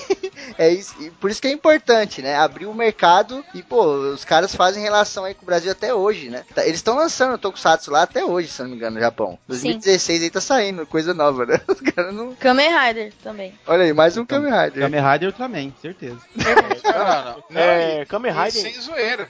Kamen Rider e Ultraman tá saindo literalmente até hoje. Sim. Sim, tem, tem, tem 45 bastante. Cara, Aliás, Kamen esse ano completa 45 anos. É. É tempo, hein, mano? Aí, Puta que velho? pariu, velho. É a minha mãe. É, sua mãe é o Kamen Rider? Caralho! Cara! é, é, é o Amazon, o Amazon Kamen Rider. Aí, declarações do podcast. O foguete preso em suas costas, carregado com um tipo raro de pólvora, se transfere com energia elétrica proveniente da espada e em pleno ar se transforma em Lion Man, uma dádiva dos Em ninjas. 78 a gente tem aí uma aliança, né, entre aspas, da Toei com a Marvel, que foi uma relação maluca do caralho, né? Tipo, o que, que tem a ver uma coisa com a outra? Nada, né? Não tem nada a ver. Nossa, vou, vou criar Tokusatsu baseado nos super-heróis ocidentais. É, e os outros super-heróis ocidental, o que, que foi buscar lá, né? Na verdade, o que aconteceu foi o seguinte, a Marvel tava meio fodida, né? Tava meio quebrada das pernas. Ei, Tava muito. Então, não, mano, mano, desculpa. Va- vamos todos botar a mão no coração agora e dizer assim: sim, a Marvel já tinha declarado a, a bancarrota. É, já tinha declarado a falência. Sim. E aí, tipo, eles estavam, pô, atirando pra todo lado. Contrato, parceria, mesmo tipo de coisa que a gente faz hoje na internet, as empresas fazem também, né? As empresas falam, pô, vem aqui, grava comigo, eu gravo com você, divulga meu podcast, é a mesma coisa. e aí eles falam, pô, vamos fazer uma aliança com esses caras, porque esses caras estão crescendo, tá dando grana, a galera tá gostando. Você não vê uma pessoa falar, puta, eu não gosto daquele Tokusatsu porque ele é ruim, tá ligado? Não, na, na época então que era classiqueira, né? Porra, a galera tava adorando. Então eles falaram, meu, vamos pra cima dessa galera. E eles foram e eles conseguiram. A Toei falou, não, beleza. Por que, que a Toei falou beleza? Porque os heróis da Toei, querendo ou não, eles eram heróis novos, né? Eles eram heróis que simplesmente surgiam ali. Eles não tinham outras mídias. Eles, é, fora o nosso exemplo do Kamen Rider aí, né? Pô, eh, tem 5 mil. não veio 5 mil do, do mangá, tá ligado? Eles criavam as coisas novas. Então a galera não conhecia. Então eles falavam, puta, a gente vai pegar os personagens da Marvel e vai fazer um tokusatsu especial que a galera já conheça, tá ligado? Isso vai ser do caralho, porque todo mundo vai querer ver, porque a galera já conhece a história do maluco. Aí E vai, dar, e vai dar aquela assim, ah, já facilita a nossa entrada no mercado do ocidente, porque não Sim. vai ser um negócio que eles nunca viram. Exatamente. É o herói que eles já conhecem, tá dando entrada, né?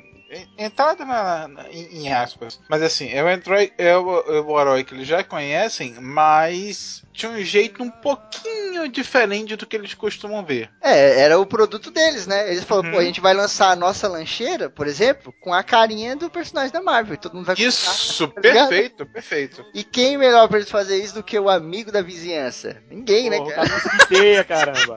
Cabeça de teia. Chamaram aí nosso querido Homem-Aranha, cara. Puta que pariu. Que- Onde a gente chegou, velho? Tiago, olha, olha só o tema que você sugeriu, cara. Pois é. Caraca. Ó, Só é- que ele revolucionou também, né? Porque foi nesse seriado do Homem-Aranha que começou a introduzir os robôs gigantes. Puta, bem lembrado, cara. Que Primeiro... bosta! Aí, ó. Toma aí. Fica aí, fica aí chorando sangue por Pacific Rim ou de onde surgiu aí, ó. Olha aí, olha só. Ah, Mano, desculpa, esse seriado é muito bosta. Esse é o seriado É não, pô, tá maluco, é foda pra ele tem um, um disparador de teia, que é um negócio que, sei lá, parece a, a pulseira mais miçangueira Nossa, que a não. Grok pode produzir. Brincadeira, todo jeito de estar errado. Cara, não, cara, não, é ridículo. Tá lá o Homem-Aranha e tal, subindo nos prédios. Aí ele tá com um bracelete prateado, gigante. Isso é muito Problema. bom, cara. Isso é muito O bom. problema não é isso. O problema, esse bracelete é foda. O problema é que a teia dele parece uma corda de amarrar navio. É um barbante gigante. Ele aperta, É verdade, não é sabe nem verdade. vai, ela cai no chão. Ele aperta, sai. Verdade, cara. Quando ele solta a teia, a outra ponta tá no chão, pra ele já segurar. O orçamento tava Pariu, baixo. Uma corda de sisal que ele solta pela teia. É, certeza que foi a Grok ah, com as suas tecnologias miçangueiras que ajudou. Ai, o- cara, é muito bom. Cara, tem uma cena, eu tava vendo no YouTube, que ele tá lutando com um bicho bizarro lá, um monstro, né? E aí, tipo, eles estão naquelas pedreiras bizarras, né? Clássica. Do nada, o monstro dá um soco nele, ele cai no chão, e quando ele levanta, tem um carrinho de supermercado do lado dele, tipo, no meio da pedreira. Como se aconteceu alguma coisa e alguém jogou o carrinho ali, tá ligado? Aí ele pega o carrinho e bate no cara com o carrinho, velho. Eu falei, caralho, eu tô vendo Homem-Aranha, tô com o Satsu, no meio de uma pedreira, eu bato no moço com um carrinho de supermercado, velho. Eu não duvido, eu não duvido que esse carrinho esteja lá até hoje. Mano, vamos lá entender. O robô do Homem-Aranha, só porque ele virou to- Tokusatsu, o robô do Homem-Aranha tem cabelo ouro. Por quê? Por quê? Porque era o nome dele, Leopardon, porra. Nossa, é Mas precisava do cabelo, por quê? É Cara, a juba do, do leão que eles acham que leopardo tem juba. Inclusive, os, os animais mais usados em Tokusatsu são os felinos. Olha aí, é vai. verdade, velho. Agora você discorra, Bela. A- Agora é, você. Porra, mas que porra é essa? O leopardo? Por que leopardo, velho? Tem a ver com Homem-Aranha? Isso é- Leopardo, mano! Não, não precisa ter explicação. Foda-se o que tem a ver com Homem-Aranha. É um ro- E por que um robô gigante tem cabelo? Cara, sabe outra cena muito boa também, cara? Ele solta, o Homem-Aranha solta esse, esse, essa linha 30 dele, sabe? Aí, aí um robô gigante e, tipo, você vai achar o quê? É, O que é que, esse, o, que é que o Homem-Aranha tá fazendo soltando a teia num robô gigante? Aí, claro que acontece o óbvio, o robô gigante pega ele e gira. Joga na pedra. Bum, Caraca, boneco, né? Os caras põem um bonequinho assim daqueles que é no bolo, sabe? Quando a gente era moleque, as nossas tias faziam aqueles bolos, faziam um campo de futebol e tinha uns molequinhos branquinhos com os braços levantados. Já tive um bolo desse também. Era o Homem-Aranha. Ai, Por caralho. falar nessa, nessa parceria da Marvel com a com a Toei, teve o- um ano depois, teve o Battle Fever J, né? Que era tipo os Ah, é Avengers do Japão. Hum, sim. Tinha o, o Japão. Battle Japan, que era do Japão. Daí teve o Battle Cossack, que era da União Soviética. O Battle France, que era da França. O Battle Kenya, que era do Quênia. E a Miss América, que era dos Estados Unidos, né? Eles eram os Avengers do Japão. Cada um queria fazer parte de um país. Eles Pô, eram tipo Power Ranger. Eles É. eram tipo Power Ranger. Era um vermelho, um azul, um amarelo, um preto. É, é. Super Sentai. né? Era Sentai também, porque a Toei era um dos, dos criadores do Sentai, né? Do Super Sentai. Esse, é- esse depois do, do Google Five, é o segundo grupo de Super Sentai. O foguete preso em suas costas, carregado com um tipo raro de pólvora, se transfere com energia elétrica proveniente da espada e, em pleno ar, se transforma em Lion Man, uma dádiva dos ninjas. Ó, então vamos fazer o seguinte, vamos mesclar a nossa pauta, né? O Thiagão fez uma pauta maravilhosa aqui, mas não vai ter como a gente falar das produtoras sem falar dos gêneros, né? Então já vamos começar a falar um pouquinho. O que que é o Super Sentai que a gente tá falando aqui agora? É os super grupos coloridos. É, são os grupos tipo Power Ranger. Exatamente. Verdade. Power Ranger, Flashman, Google Five, Changeman, E, e- é, os Troopers. Os Troopers acho que é Metal Hero, que são de metais. Cy- Cybercops também coisa- é? Não, o Cybercops ele é Metal Hero. Ah, tá. só. É, outra coisa também é questão de grupo, tá ligado? Porque, por exemplo, os, os Raider mesmo eram, eles eram heróis solitários, tá ligado? E, e o Super Sentai sempre era de grupo, 3 a 5 tá? e, e a roupa de lycra com, com enchimento de faísca. Puta, cara, tem um Puto bagulho. Enchimento de faísca era Tem o que eu um falar. bagulho que é muito louco dos Raider, que eu não tinha me ligado até a pesquisa, né? Mas depois eu fui pesquisar e falei, caralho, é tão óbvio. Porque, porra, esse gênero, que é o. Acho que é Kamen Rider o gênero, é isso? É, Kamen Rider. É. Todos eles têm uma moto. Por Sim, quê? Porque já tá no nome, Rider. Ele é o motoqueiro, caralho. Motoqueiro. Puta, É o motoqueiro mascarado. Motoqueiro mascarado, cara. olha é, aí, cara. Eu nunca tinha reparado nisso. E que uma, uma coisa interessante do Kamen Rider é que ele é dividido em duas fases, que são dois nomes de dois imperadores japoneses, que é o Showa e Hensei. Ah, olha aí. E se eu fizer uma um delivery, aí Marco, trabalha com delivery, dá uma ideia. Fazer um delivery de yakisoba, chama Lamen Rider. Nossa! Porra! pode fazer o puta de um Mas stand só é assim, ó. maneiro se o Lamen cara for Rider. vestido de Kamen Rider. Tem que vestir. Cocô, com certeza. Tem que entregar jogando a parada. Jogando e explodindo aquelas coisas. Pá! Ou então Nossa, fazer aquele marmita sina- aí. ah, fazer sinalzinho com o dedo, assim, aí a gente escuta Cara, até uma parada muito bizarra, um off-topic dentro do tópico, que tipo, o nego tá aí, pô, Naruto, Naruto, aquele símbolo, não sei o que Ah, tal, não, cara.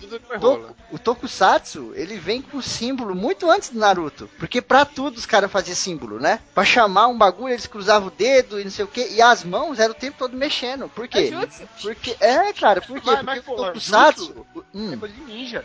Isso é coisa de ninja, tá? é, então, e, e eles são A maior, assim, a maior ó.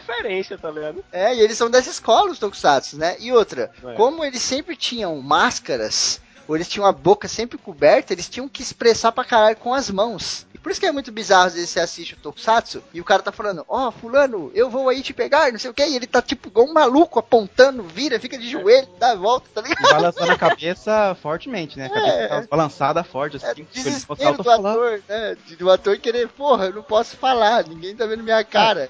É tipo quem assistiu Star Wars 7 agora, episódio 7, quando o Chewbacca fala, ele, ele, ele fica mexendo a cabeça, assim, ele fala. E mexe a cabeça mostrar, eu tô expressando alguma coisa. Como que é que o Tokusatsu é Chewbacca fala. Thiago? Isso é o Kiko, porra. Tá maluco? Eu gostei, eu gostei dessa imitação. O, o, o, o Chewbacca fala. Bye bye! O Chewbacca do Chaves. E, e eles faziam isso com a cabeça também, eles falavam, ele virava, virava assim, vamos lá, e a cabeça dá aquela balançada, tipo, quem tinha Virava labirinto não fazia. Virava, é, virava pro lado e virava pro outro, no pau da porra, né? Tchiu. Daí teve outra produtora também, que é a Tsubaraya, que ela é criada assim mesmo, criou bastante, criou o gênero, o personagem é o gênero que é Ultraman, que vocês gostam, eu não sou muito fã da, da série. Eu conheci Ultra Seven só, e eu não fui muito fã não, vocês que gostam aí. Calma aí, antes da gente prosseguir. O Ultraman, ele é um, um, gênero específico? Ele virou um gênero. Virou, específico. virou um gênero, começou com um personagem... Então, é, de tão icônico que ele foi, tá ligado? Tá ligado? E também teve, teve tiveram vários Ultraman que aí virou um, virou um gênero específico, sabe? Mesmo ele sendo, ele, eu acho que ele, ele, ele encaixaria é, meio que no, no caso no, no Kyodai Hero, que é o que fica, que é o que fica gigante, tá ligado? Herói gigante. Mas ele ficou tão, tão icônico, a galera ficou tão fã de, de Ultraman que separaram ele como um gênero isolado lá. Tá? E se eu não me engano, ele é, o, ele é o. É, se eu não me engano, ele é o, o super-herói mais. Se eu não me engano, hein? É o super-herói mais famoso no Japão, tá ligado? E Ultraman. no caso, o Ultraman não é um só, na verdade é uma família. É, é a família, no caso, é, é, falando errado, a família Ultraman, aí tem vários, Ultra Kill, Ultra, Ultra Pai, Ultra Filho, é, Ultra Caralho. Seven. Mas como que, tipo, vai passando de geração em geração? Não, não, não, caso- são. Não, não, Eles são, ao- é, são é ao a mesmo família- tempo? Ao mesmo tempo? Isso. Isso. Caralho, que loucura! A história é mais ou menos assim: eles eram de uma nebulosa, aí eles precisavam de um hospedeiro humano na Terra pra poder combater os monstros alienígenas. Aí os- esses guerreiros ultras, que eles possuem um tamanho enorme e tal, daí eles têm que conseguir combater esses caras. É. Caralho, o Ultraman é o. Venom do Japão. Cara, cara, é muito bizarro. É o seguinte, é o seguinte, foi um, foi um, um, um piloto japonês, né, que tava voando lá e ele se chocou com uma nave alienígena dessa nebulosa M78. E aí, tipo, ele tava pra morrer lá. Aí o, o, o ET foi lá e, pô, ficou com pena e tal. E transferiu a energia, a energia vital pra esse cara, pro, pro Japa aí. Hal e aí Jordan, ele, né? ele... Caraca, velho, olha isso. Caralho, velho. É, e aí ele ficou com esse poder do, do, do Ultraman. É o Venom, cara. É o Venom. É, é um- é uma mistura de Venom com, com Lanterna Verde, tá ligado? É. Tem a família, uma versão de Ultraman, tá ligado? E ele tem Aham. esse símbolo aqui, entre aspas, entre várias aspas. Caralho, que loucura. Ó, o nome desse cara que o Hidalgo tá falando é Shin Hayata. E o- e ele Hum. morre, ele morre nesse- nessa batida, ele morre devido aos ferimentos. Então, esse, esse ser vindo de lá, da puta que pariu, né? Fica com dó do cara e fala, pô, vou reviver esse cara, mas eu vou ter que ficar fundido com ele aqui. A minha energia vital vai pra ele. E aí ele revive o cara, ele traz o cara de volta à vida e fica vinculado ao cara pra sempre. Que bizarro, mano. É. O que a gente, o que a gente conhece pouco de Ultraman é que passou, tem várias, tem mais de 20, 30, a gente conhece só 5, né? No Brasil passou Ultraman, que é, é chamado só de Ultraman, Ultraman 7, Ultraman Jack e Ultraman Tiga. Que foi, foi- foi até o último que passou, lá em 2003, eu acho. Eu gostei Daí, da isso aqui é família muito assim, enorme, né? Nossa, a gente conhece só cinco. Não, mano, a gente conhece um. Eu não conheci nenhum, é. A gente conhece de vista, mas de saber mesmo, pá, a É, história. pois é, é isso que eu tô falando. Ele conhece assim, existe um Ultraman. Qual é a história dele? Não, não me interessa, ele é Ultraman. E na verdade não é nenhum só. É. O que a gente sabe mesmo de Ultraman é que é o seguinte, ele é fodão, mas quando a luz pisca, aí ele, ele, ele, tá, ele tá fudido. Só que todo capítulo é, meu Deus, minha luz piscando, vou morrer. Aí ele tem que voar pro sol pra carregar. Caralho. É, É. que nem a Xirra. Ô, Xirra não. É. Aquela mulher do He-Man lá, que. Feiticeiro. A feiticeira. Ah, meu Deus, estou ficando fraca. Ela é fodona, mas caverna. ela, ela, meu Deus, ela é fodona, mas daqui a pouco ela, meu Deus, estou ficando fraca. Aí a galera, puta, e começa a perder. Só que o Tra- só que o Ultraman era pior, né? Ele tava no meio da batalha, a luz começava a piscar, ele tinha que ir lá na puta que pariu do sol pra recarregar aquela bateria da- do iPhone dele, que não durou um dia. Quando ele Ah, voltava essa aqui, tava na metade já de novo. É, e o maneiro é que, tipo, isso é uma técnica de escrita. Eu não vou lembrar o nome agora, mas tem um nome específico. Que é aquela parada de você fazer assim. Você faz o herói, chega na batalha, ele surpreende todo mundo, ele vai salvar, você dá um pico, né? Você dá um pico ali de hype, e aí lá em cima você tem que dar essa queda. Você tem que fazer ele começar a apanhar, pra lá na frente você dar um pico maior ainda, e a galera, puta que... É maneiro, uma técnica de escrita maneira. O problema é que era todos os episódios essa mesma coisa. Tá ligado? Era brochada sempre. Era, todos os episódios era É- isso, né? Tipo, é que esse é o tipo Damme, de. né? É que esse era o tipo de seriado que não tinha uma continuidade. Igual o Flashman, do episódio 1 até o 30, era tipo como se fosse uma história só, né? Agora Power Rangers, que a gente conhece agora, que é o que veio da Saban, que já era americano. é que é os Troopers, os Changeman, é, cada episódio acontecia aquilo e acabava, sabe? É, o É, que mas, acontece mas agora. tinha uma continuidade. Lave né? a sua boca antes de você falar de Flash, mano. Eu tô falando bem dos Ô, Flashman. Tiagão, mas Tô tinha... falando que é o que Então, tinha e não tinha. O que acontece que, que eu até comentei no, na seriado, no cast sobre Flash, que acontece no Flash. que Todo, vi- todo episódio acontece um vilão, é, acaba lá, se resolve tudo lá, entendeu? Às vezes no, no Flash acontecia batalha de três episódios, porque acontecia lá pra frente o cara ia voltar. E isso não acontecia no, no Ultraman, nos Power Rangers, Ah, por sim, exemplo, sim. sabe?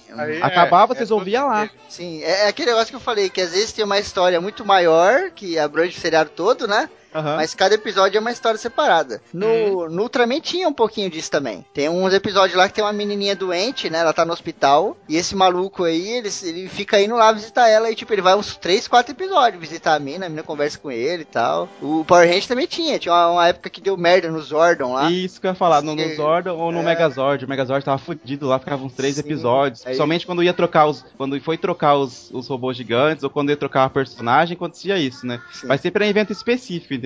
Aham. Não era tipo todos os episódios, a maioria dos episódios era tudo, pá, acabou ali, era tipo o seriado do Flash, do Arrow, que a gente vê agora no- na Warner, né? Sim, sim. É, é aquele, é aquele, digamos assim, vilãozinho da semana É. e Uhum. termina ali. Sim, sim. Às vezes tem esse elo, de, esse elo de ligação, igual você comentou, da menininha que faz uns três episódios, assim. Mas o, o plot principal do, do- da série é no, no episódio o vilão matou, acabou, sabe? Sim, sim. Pô, o Ultraman, então, ele é antigo pra caralho, né, mano? Também é. Tá falando aqui do que? De 66, meu? São o quê?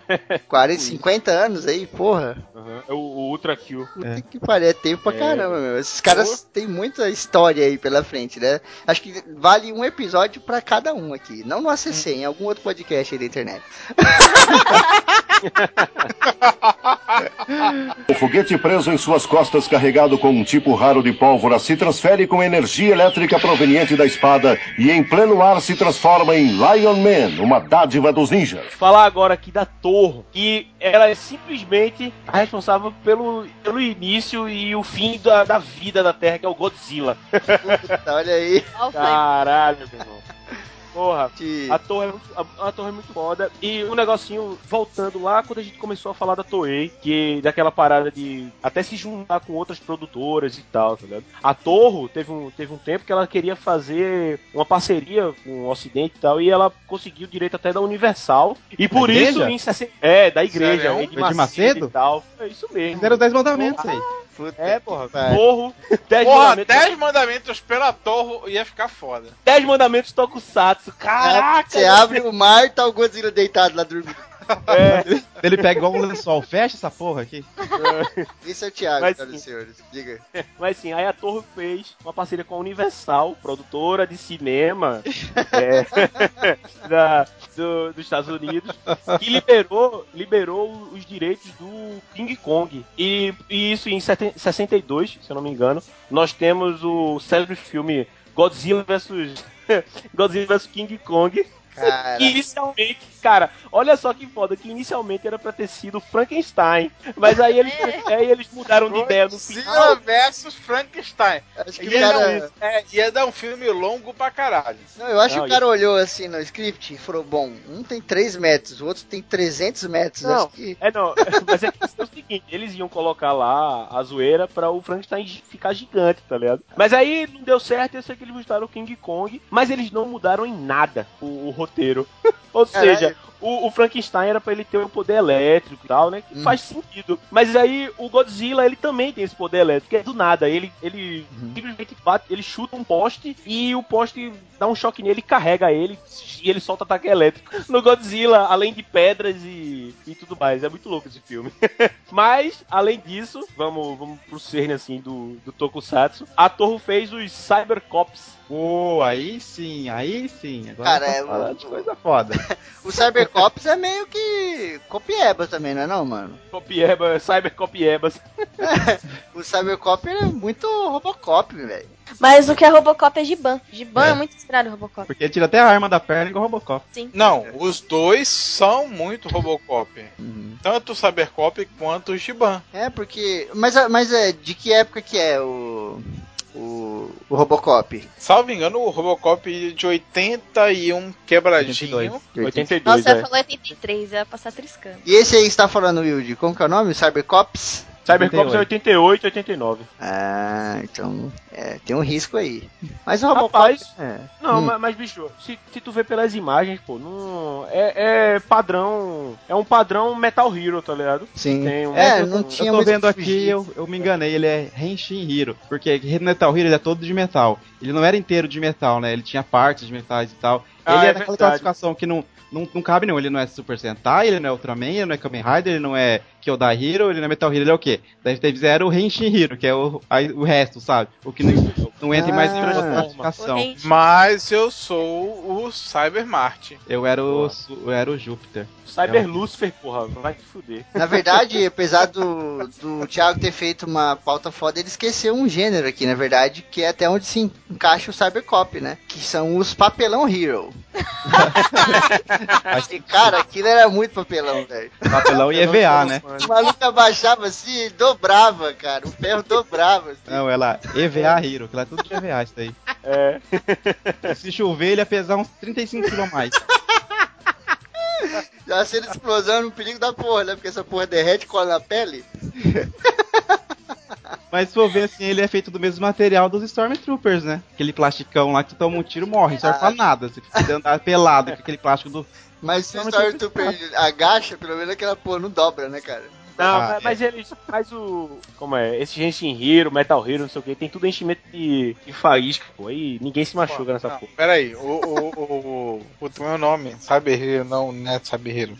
Cybercop. Cybercops, eles têm um, um herói que é o Marte. É o Marte? É o Verdão. É, não, é o vermelho. Então não é o Marte, não, brother. é o Júpiter. O Júpiter é o vermelho, cara. Pois é, Aham. porque eles têm um negócio assim que acopla e é uma munhequeira. É, é uma munhequeira. Hum. É, as armas deles são da hora, né? As armas deles são maneiras. Aí ele gira o braço pra caralho, assim. Eu tentava fazer isso braço todos os dias. Eu tentava fazer esse, esse giro com o braço. Eu tava em braço, blá, blá, blá, parecia, sei lá, eu ia voar de lateral, assim, sempre já. já. Era meio Mega Man o bagulho, né, mano? É, isso. E todo mundo E aí sabe que eu depois ele dava um tiro no negócio. Pau! Acabou. É pra pegar Não era impulso, um né? tiro, era o tiro. É verdade. Ô, Cara, e pronto, velho. Isso, isso é uma característica foda. Que são os ataques derradeiros, tá ligado? E depois de puta, apanhar pra verdade. caralho, apanhar pra caralho, não sei o que. Aí, ah, lembrei que eu tenho meu ataque derradeiro. Aí eu me lembro que a galera sempre ficava, porra, por que ele não usa essa porra logo no começo, tá ligado? Aí eu ficava. eu- Eu fiquei assim, meu irmão, sabe o que é isso? É que nem King of Fighter, tá ligado? Que você tem que levar muita porrada pra sua É barra de especial, secreto encher e você estourar o secreto e dali, tá ligado? Era tipo isso. Então quando você tá. Eu só, ou eu então- só, ficava, eu só ficava pensando assim, velho. É, ou então quando você tá jogando algum RPG assim, tipo Final Fantasy, alguma porra assim, e você tem um item muito foda, que arregaça, você fala, não, eu tenho que É. guardar, eu vou guardar. Guardar pro chefão. Guardar pro chefão. Mas era é maneiro, né? por isso que eu falei que eu sou o, sou de- o, o sucessor de Togakuri. Olha aí. Porque vai. assim, o, o Jirai, assim, ele apanhava, apanhava, apanhava, apanhava, mas no final ele puxava a espada olímpica!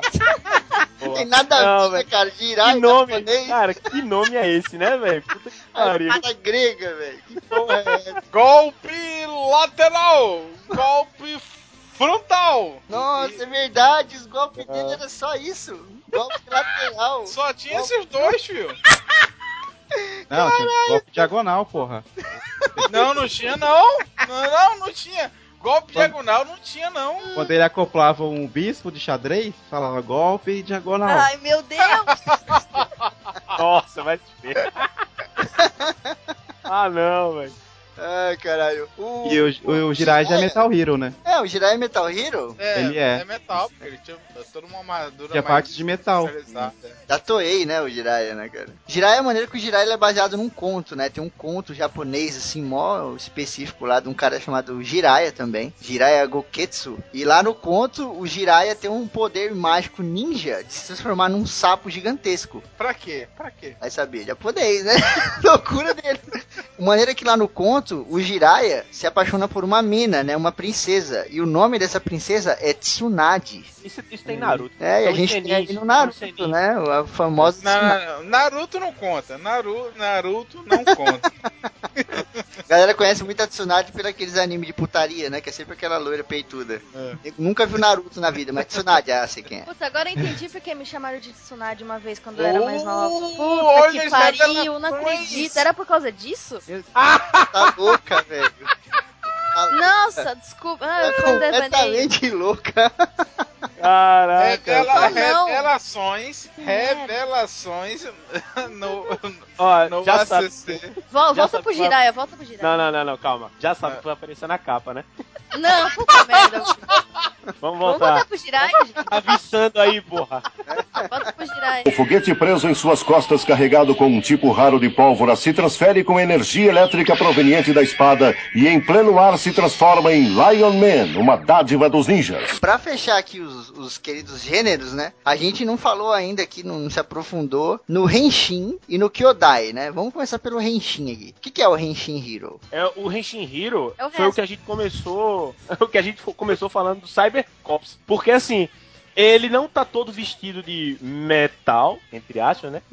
Vamos dizer assim. Ele não está todo vestido de, de, de metal. Ele também não é um herói que fica gigante, tá ligado? É, não é um grupo. Quer, quer dizer, é um grupo também, mas ele não consegue se encaixar em Sentai, tá ligado? Às vezes são dois É. ou três. É, é, um, dois, três, às vezes é solitário, às vezes tem grupo, não sei o quê. Mas ele, ele fica meio fora da curva e por isso colocaram um. É tipo um, o Lion Man. O Lion Man É, é pronto. porra o nenhuma. Lion Man, é, o É Lion Man, ele é um Henshin Hero, porque ele se transforma naquele leão, mas não é, não é um- uma roupa. É, é uma, é uma transfiguração do poder ninja. É uma dádiva dos É uma ninjas. dádiva dos É uma dádiva dos ninjas. Caralho. Essa frase é demais. Obrigado, irmãos biólogo, por imortalidade. Nossa, Verdade. Uma verdade. dádiva dos. Tinha um, cara, tinha um Tokusatsu que eu adorava. Eu acho que eram três. Eu, eu acho que eles eram Henshin também, ou era metal, sei lá, tá uma loucura da porra esse japonês. Era um que tinha uma roda no peito. Ah, eu sei Inspector. qual é! Caralho, Cara, eu não é sei, eu não sei qual é. Cara, É acho o que Inspector. é, é, o Spectre Man. É- Cara, Não, o Inspector só. Não é é o o Inspector Man. Inspector. É, o também é Inspector. outro, esse é o Inspector. Eram três, né? O Inspector. Tinha É, um que voava. É, é verde, vermelho e amarelo. Isso. É, o amarelo, o Uma amarelo tinha uma roda no peito. Malero. Cara. Já, Cara, eu adorava essa porra, porque eu lembro que eu acho que quando ele ficava nervoso, ele falava tipo assim, agora chega! E aí, piu, dava umas paradas nele. E esse, esse maluco, que era o amarelinho, né, tinha a roda no peito, mano, ele saía andando com a roda no chão, assim, É. É. pelo solo. Era tipo um torpedo, era tipo um torpedo terrestre, tá ligado? Exatamente, um skate de uma roda só, mano. Só, só que vocês estão falando aí da roda no peito, só que esqueceram do guidão nas costas, né? Isso que é o melhor. É, caraca! Caralho, Não, mano, tá muito errado essa E ideia. o, o, Inspector, o Inspector é Metal Hero. É, o Inspector Metal Hero. Ah, É. Porque, tipo, eles eram meio que a pegada policial. É. Então, tipo, esse amarelo, ele era tipo uma moto policial. O vermelho era um carro de polícia. Era um carrinho vermelho. E o outro era um avião, assim. Não tem nada a ver com polícia, mas na cabeça dos Era japoneses um, era, era um, um jato, tá ligado? é um jato da polícia. Nada a ver, né? Mas tudo bem. E maneiro que eles tiravam o capacete. Eles tiravam o capacete e às vezes eles lutavam só com a roupa, assim, e a cabeça normal. Eu achava foda. Porque os outros carinhas não faziam isso, né? Era difícil, cara, tirar o capacete, assim. E eles não, vira e mexe, eles tiravam o capacete, aquela coisa toda. E, caralho, lembrei do nada aqui, mano. Adorava essa porra. Mano, tá muito errado esse conceito. Qual? O de lutar sem capacete? Todos. Não, de ter uma roda no peito e um guidão Ah. nas costas. E o verde, se você olhar a imagem dele na internet, ele tem uma asa nas costas, só que a asa tá É. virada pra baixo. Não tem nada a ver, ó. É como se ele voasse de ré. É, Tá saudade. muito errado isso, cara. Já foi, já, já ficou na minha capa de Facebook já, que era tinha uma frase, um Inspector vermelho escrito Clarice o Inspector, sabe? Ah, Deus. Ó, Nossa, acho que é a quarta já. a gente, a gente tá em, em- em falando em Metal Hero, aí tem o Giban também, conhecido pra Opa! caralho. de Gente, Era, não, Giban eu É. Giban tinha muito Pronto. boneco, né, Wilde? Aqui no Brasil, É. o Giban, ele regaçava boneco, essas é, o porra. Giban era foda. E Giban era o, era o, justamente como a gente tava falando, era o, o Robocop japonês, tá ligado?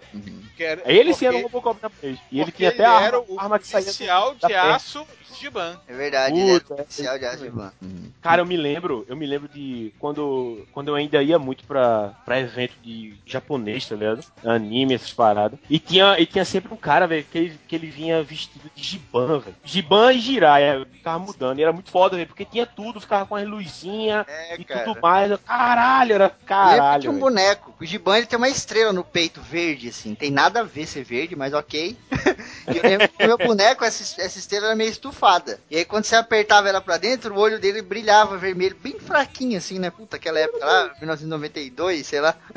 Já era bastante pra. Putz, era, né? meu Não, Deus, não, né? ele apertava a- o cinto, né? Tinha um botão no- na, na parte do cintural. Aí saía distintivo inteiro dele, da parte do cintural. Aí ele mostrava assim: policial de aço! Puta, é verdade. Cinto era imenso, parecia um celular Moto G, o que eu tenho aqui É. em casa aqui. O bagulho, o distintivo, né? Era imenso. É. assim. E, e, cara, e cara, a gente não pode falar de Giban sem falar da, da, da famosa paródia. Quer dizer, paródia não, né? A dublagem literal, a tradução literal de da música de Giban.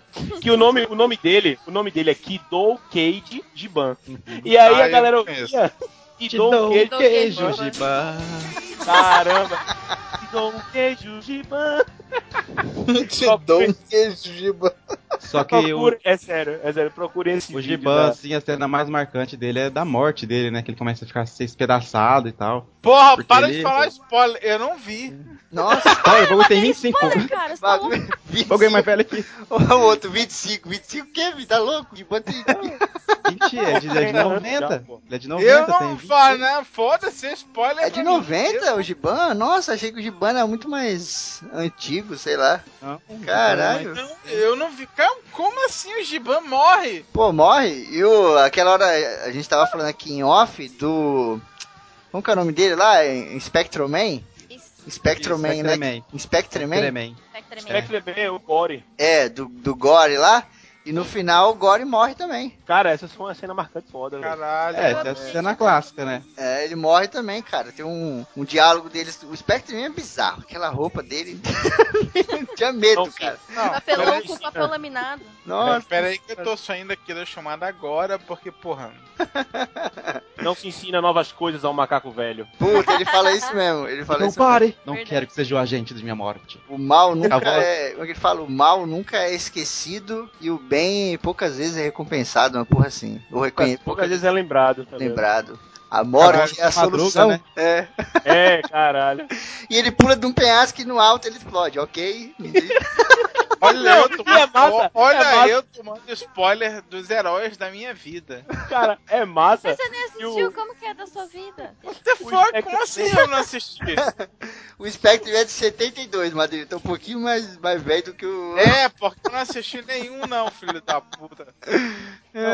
É massa que o Spectreman, ele vai chegar perto, aí, eu- aí ele fala, não, porque se você chegar perto, nós dois iremos morrer, tá ligado? Você É. fica, caralho, velho, imagina a explosão e tal. Aí ele vai ó, que até botaram, deixaram com o áudio original, o japonês. Sim. Ah, ele dá um grito. E aí, tipo, é um é uma bombinha. Ele explode no ar, não tem sentido nenhum, né, cara? É o caralho, velho. Acho que pensaram assim na hora de fazer, né? Acho que pensaram assim, mano, se a gente fazer se regaçando lá embaixo, vai ser pesado pra molecada. Vamos É. fazer ele estourando numa faísca aí, que a gente tem faísca pra caralho. Ninguém tem sangue no, no Tokusatsu, né? Tokusatsu Não. as pessoas sangram faísca. Então vamos fazer ele explodindo aí, virando faísca aí, que é melhor. Agora, cara, o melhor de tudo é o- a roupa do, Doko- do, do, do Dr. Gore, velho. Puta que pariu, uma roupa lilás. Ele tem a porra de um cabelo amarelo e uma roupa lilás. Vai se Não é lilás, não, é rosa mesmo. É rosa mesmo. velho. De luva branca, cara. tipo a Xuxa dos anos 80, 90. Caraca, a Xuxa japonesa. É macaco. Planeta dos Macacos, cara, é uma loucura, né? Tinha lá o, o ajudante dele, como que é o nome, Bela? Aquela gente. Ah, é o, É o ca- cara. não é? cara É da isso, cara. gorila que é vestido de romano. É. Tem nada Só que o Spectreman ele tinha uma pegada assim bem ecológica, né? Sim, na verdade foi o primeiro e único. Uhum. É, ele fala nessa hora que o Dr. Gore vai se matar, ele fala, pô, a sua inteligência é foda, você é um gênio, Isso. poderia trabalhar em prol da humanidade, as pessoas precisam disso, não sei o que e tal. E ele, Ele só fala, fala. o meu objetivo é... A conquista! E ele fala três vezes. É uma O meu loucura. objetivo é a conquista. Ele fala uma e colocaram um repeat, né? Porque é igual. É muito começo, louco, velho. Não tem sentido nenhum. Não tem é verdade, né? Por que falar três vezes? Pra marcar bem? Ok. É. É igual o Doutor Abobrinha. Exatamente. O foguete preso em suas costas, carregado com um tipo raro de pólvora, se transfere com energia elétrica proveniente da espada e em pleno ar se transforma em Lion Man, uma dádiva dos ninjas. Jaspion. Jaspion também era Já foda. O Jasper, ele é metal? Metal. Jaspion Metal Hero. Ah, É. Metal. É. Ô, o Cara, Jasper, ele... Ah, pode falar. Não, rapidão. Em Metal Hero tem. É muita onda que os nomes eles são muito parecidos, velho. E os, o, essa, essa parada dos nomes é muito foda. Porque é, juntam a característica de alguma coisa com outra parada e eles misturam, tá ligado? Sei lá, e tem, Hum. sei lá, Metalder, Jaspion, Spielvan, Charinvan, Gaban. É, com É, também, né? Spectral Não, Man. porque o também. nunca foi o Jaspion 2. Não, aqui no Brasil nunca. Quem é esse aí que você tá falando? O? Ah, na verdade, esse Spilvan, todo mundo tava falando que ele era parente, mas na verdade né, não tem nada a ver e foi super Parente. marketing falar isso daí. Não, é, tipo, tô dizendo assim, é, é, eu fui sarcástico, mas assim, na hora que Ah, tá. lançaram o Spielvan, ah, eu Jaspion 2. Na hora que eu comecei a assistir, porra, caralho, eu, eu novo Jaspion, e aí você percebe assim, não, não, é... Não, não é. Mas não é é- sequência da história? Não é sequência? Não! Não, não, não, não. não, Ah. tem nada, nada. O Só que o Spielman é... Jaspion, Da Toei também, né? Diga, Thiago. falando um pouco do Jaspion, ele lançou até uma linha de bonecos ano passado, a Figuarts lançou, que ele veio pro Brasil, só vem, foi vendido no Brasil, que ele é mais famoso aqui do que lá, pra você ter ideia, ela lançou direto aqui, e veio com o nome original, que é Juspion, né? Daí lançaram até numa loja, o pessoal começou a comentar, os, quem não conhece, falou assim, meu, é Paraguai, do Juspion, né? Nem Jaspion tá e tal. Começou como Juspion, porque o nome dele, é, assim, a junção dele é de Justice Champion, porque ele já veio bastante pra ser vendido aqui no Aham. ocidente, sabe? Ai, ai. É, o nome dele era cara. Justice Champ- Champion, daí É era sério, Juspion. Procurem a moto do Jaspion. Parece um tubarão, velho. É muito louco. É. Uma ponta assim pra ver, parece um tubarão, cara. Eu acho que, não lembro se é a moto dele que se chama Iron Wolf, não é? É a moto dele, será? Acho que tem uma moto desses caras que se chama Iron Wolf. E aí lá no Japão tinha uma dificuldade na pronúncia. Os caras tiveram que mudar o nome da porra do- da moto porque os caras não conseguiam fazer. Ó, mas aí, vocês falaram que o Jaspion é metal, mas o Jaspion ele é Rider também, que ele tem uma moto. E agora? Ele é Metal é Rider. dois. É Metal Rider. Metal, Metal Hero Rider. Assim, Não, eu, pode- lem- eu lembro que o Jasper, assim, ah, toda hora que. Ah, o fulano de tal lançou um monstro gigante. Aí o monstro gigante dava um, um chute numa pedra e o- aquele soco do Jaspion, ele conseguia destruir exatamente uma tonelada. Nossa senhora. que os caras exageram, né? É maneiro que o olho dele acendia, né? Ele tinha É. aquele visor preto e tal. Esses caras, se você parar pra pensar, todos eles têm uma cara muito neutra, né? Eles nunca têm cara de mal. Uhum. Eu acho que o único que tem uma cara mais ou menos de mal assim é o nosso querido Jiraya. Que o Jiraya tem aquela cara que remete Não um pouco... fale mal do Tô Jiraiya! falando É que mal, ele é porra. ninja. Tô falando mal, tá doido? É que ele é ninja, por isso que ele tem cara de mal. É, mas não, mas tipo assim, o, o semblante dele. o- Pega uma foto do Jiraiya aí na internet, cara. É, é, sabe, sabe por quê? O semblante, você diz o capacete? Não, o olho, a visão, o olho sabe? dele. É, parece que Mas- ele tá mas- meio o olho semi-cerrado, Ah, assim, ó. tá. Não, então, mas é porque Ele é porque, ninja. é porque mostra o olho dele, tá ligado? Nos outros não mostram, normalmente. Ele, ele tira essa, a viseira dele sobe, eu acho. Que, é. É, então. E aí E mostra, o aquele- olho, nos outros não mostra. tá Sim, ligado? mas tipo, se você olhar essa parte de cima, bem na sobrancelha dele, você vê que ela tem uma curvatura pra baixo. Que é bem aquele, aquele estilo da sobrancelha do Dragon Ball, né? Que a, a sobrancelha pra baixo, ela dá uma cara mais de bravo pro cara. Você olha pro Jasper, ele tem uma carinha de bravo, ó. Olha lá. Porque essa Sim, é a hora. mas é por ele- causa da viseira do capacete. Pois é, Sim, essa sim, é a hora é. que ele vira o sucessor de Togakuri. e aí baixa tudo. E a espada, né, cara? O Jasper, ele tinha a espada samurai. Não, não, pá, pá, pá, não. Cara, ele não era- tinha espada samurai, ele tinha espada olímpica. É. Mas, tipo, os outros caras não tinham uma arma tão tradicional, né? O nego tinha uma bazuca, o outro tinha uma pistola. Os Power Rangers mesmo tinha aquelas pistolas bizarras lá que atirava faísca. E, também. e se é, que ele se, se fundia e virava um bazucão foda, tá ligado? Sim, nossa, eles caem de joelho, né? Né? Nossa, pode crer, meu Deus. É, cara, o, o Power Ranger, ele é o que aí? Ele é o Super Sentai? Isso, É. Super Sentai. É engraçado. Ah, os Power Ranger teve uma par, né? Eu tinha anotado aqui em algum lugar, deixa eu ver. Aqui, ó. O Power Ranger, ele tem 25 séries entre Power Ranger, Power Ranger do futuro, Power Ranger putaria, Power Ranger não sei o quê. E aí, tipo, dessas 25, tem 5 que ninguém sabe de onde veio. Nem os Mas- produtores sabem de onde veio. Mas esses são só os Power Rangers. Por exemplo, a, eu sou da época que a gente tinha um Changeman. Nossa, o Change, é verdade. Mas o Changeman, ele é Super Sentai? É. Não, porra, mano, o Changeman é um dos primeiros de Super Sentai. Ah, maneiro. Mas o Changeman, acho que não tinha tanta variação quanto o Power Ranger, né? Tinha, é a mesma coisa. Exatamente a mesma coisa. Não, mas digo a variação. Acho que não tem tanta. Tô Tem, vendo aqui, mano, ó. Não, tem. Hum. Dá- Depois dá uma pesquisada e tem sim. Aí eu tinha de Dragon, o tinha de Griffon, o tinha Ah, de não, Pegasus. não, calma, calma, calma. Ele tá, é porque ele tá falando e, no caso, temporadas, tá ligado? É, Will. Ah, Você tá não. falando isso. do personagem. Se for assim, mano, o. o ó. O. O Raider é Power o que mais Ranger- tem. Não, também. lógico que não. Power Ranger. Power Ranger tem 25 séries. Ou seja, Não, não, tô são- falando de, de, tipo, mudança de personagem mesmo. Eu também de... tô falando disso. 25 séries. Ah, tá. 25 Cara, séries. se for pra escolher pra ser um, um dos personagens da Power Bazooka, por exemplo, eu quero ser o Change Griffon, porque o Change Griffon sempre foi o mais foda. Não, só que o do, o do, do Raider, ele tem 9 séries, 16 séries Raiders, tem 14 Raiders, e tem mais os filmes, e tem mais também que eles estão. que eles continuam lançando, ou seja, são mais de 100. Então, vamos lá. O Power Ranger tem 25 séries. Cada série tem 5 Power Ranger. Já são 5 vezes 25. Só aí. Cinco, cinco ou seis, né? É, cinco, Às vezes entra a mais. Falando por cima, Ah, tá verdade. ligado? Não, não tem comparação. Pô, ó, no final das contas, Ranger Verde, acabou. Vai te fuder, Tô- mano. Tô, com- tô com a foto, fudeu, meu velho. É Dragon Zord! É o Ranger mais roubado que tem. Bom que você não, puxou. cara, não. Bom que você puxou esse daí, que é o Power Rangers que nós conhecemos de 94, né? É O o da Saban. É o que veio da Saban já, que é o Mighty Morphin. Ele, na verdade, as cenas que era com, com os personagens sem a roupa, eles eram filmados nos Estados Unidos. Foi aquela parte que a Saban comprou o direito da Toei pra eles fazerem. E a parte de luta, eles não foram autorizados a, a mexer. Então a parte de, de sem a roupa era americano, com a roupa era japonês. É, tanto, Tanto que, que, a Power olhar- Ranger amarela, ela não Ah. tem a saia igual a rosa, entendeu? Exato, porque é um. Ela vira um homem. É, Porque- se você ver também, ô Tiagão, o Power Ranger preto, ele é baixinho, mano. Ele é bem mais baixo que os outros caras. Aí quando ele É, vira o Power. Ranger, ele é mó altão. Você fala, cara, Então o que eu mais, que eu mais ficava assim, porque às vezes minha mãe assistia, ela me zoava, falava assim, ah lá, ó, esse amarelo é homem, não tem açaí, olha o corpo do cara, assim, para, fala assim da a mãe do Thiago, a mãe do Thiago zoava E o pior é que a amarela que- era a minha favorita, cara. assim, para de falar assim da Trini, ela, ela é mulher, depois comecei a ver, meu, ela é um homem mesmo, ela é maior que até que o vermelho, é mó gigante, o japonês. O cast, o cast hoje tá uma loucura do caralho.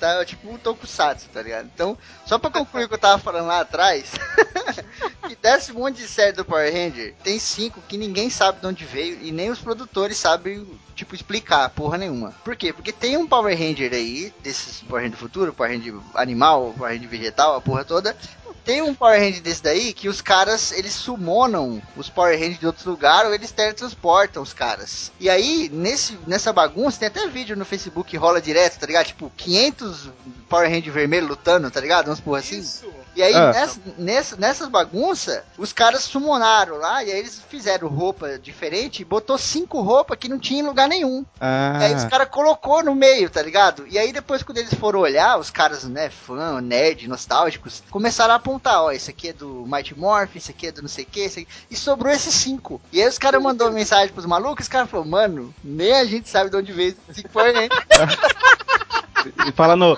você fala no, no especial que junta só os Power Rangers vermelhos, ou no especial que juntam todos os grupos completos? Meu irmão, esses dois personagens são foda, foi muito louco, Porque o, o que junta todos os vermelhos, ele é um episódio Mano, especial mano, do mano. Força Animal, do Power Ranger Força Animal, que foi Não, um é nesse da galera, é nesse que junta todo mundo mesmo. Todo, com o episódio com Todo cinco. mundo. Aham. Pra fechar, a gente tem um, um último gênero aí, entre aspas, né? Que é o gênero Kyodai. Que eu acho que o Kyodai é por causa do monstrinho lá, né? Kyodai, Kyodai.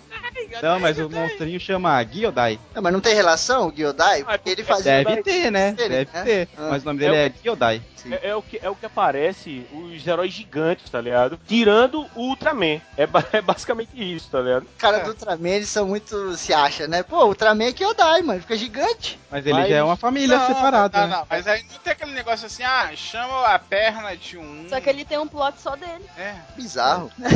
No caso, aí o Kyodai, o Kyodai tem os Vingadores do Espaço, Robô Que é o- Gigante e Spectreman. Sim. Vinga- Vingadores do Espaço é aquele que eles têm um, um cabelo de pompom, não é? Parece a Joelma lá. Eu não lembro disso não, cara. Tem umas antenas de TV na cabeça. Vingadores, eu não... Ah, não, esse, esse eu, le- esse eu lembrei. esse Eu lembro que o robô gigante, que é muito antigo mesmo, assim, ele tinha um cabelo que parecia da esfinge, tá ligado? A esfinge lá do Egito, ele tinha um cabelinho desse jeito. Se você digitar no Google aí, ó, Tokusatsu robô gigante, colocar no Google Imagens, você vai ver. Era muito nada a ver, que você fala, mano, é um robô gigantesco que tem um cabelo igual da esfinge, pintado de vermelho e cinza. O que tá acontecendo? Ele tinha um torpedo nas costas.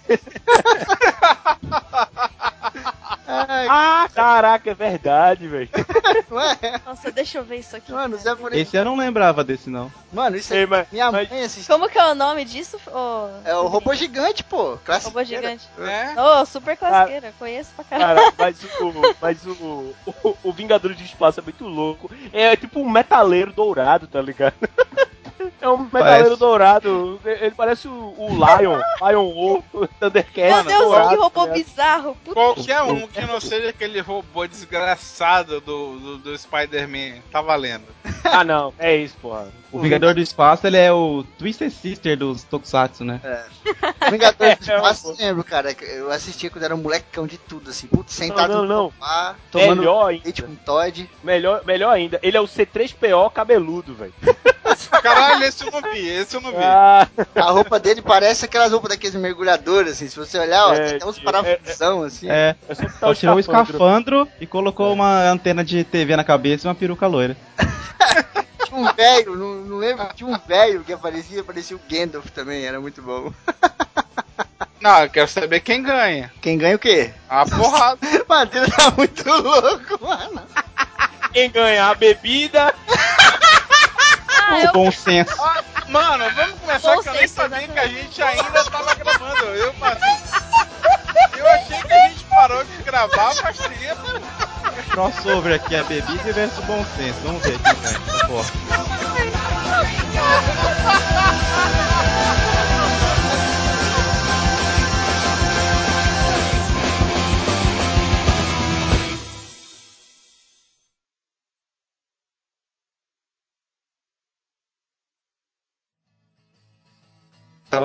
Caralho, você tá vendo como tá faltando álcool na vida do Thiago? Pra ele conseguir fazer a distinção entre um, um- entre um e outro? Como assim? Porra, eu- eu- tem um monte de Power Ranger vermelho. Ah não, mas tem um monte, um, um monte de Power Ranger normal e tal. Mano, isso é. Caralho, O Matheus tá. caralho, tá a gente tá, tá maluco, velho. A gente tá falando de dois episódios diferentes. É, o caralho, o Thiago Sim, eu falar. sei que a gente tava falando de dois episódios diferentes. Tô falando Ah. o seguinte.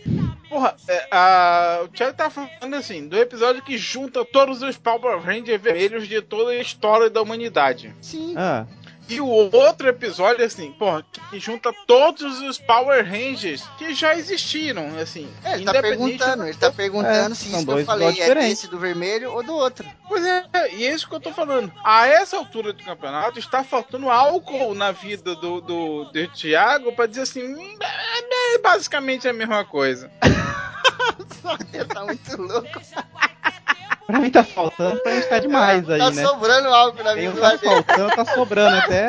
Ah, não, eu, eu estou bebendo foda. Não, nunca mais você grava bebendo, Madeira. Nunca mais. Puta que pariu. Enfim, corta. Não, peraí. Uh.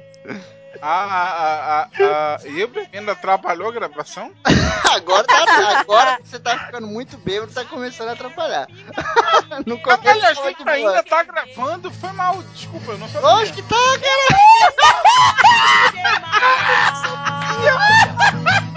Eu caí no chão e fiquei deitada. Aí eu fui pra casa de braço dado. Ai, de braço dado é com dois soldados. Ai, muito obrigado.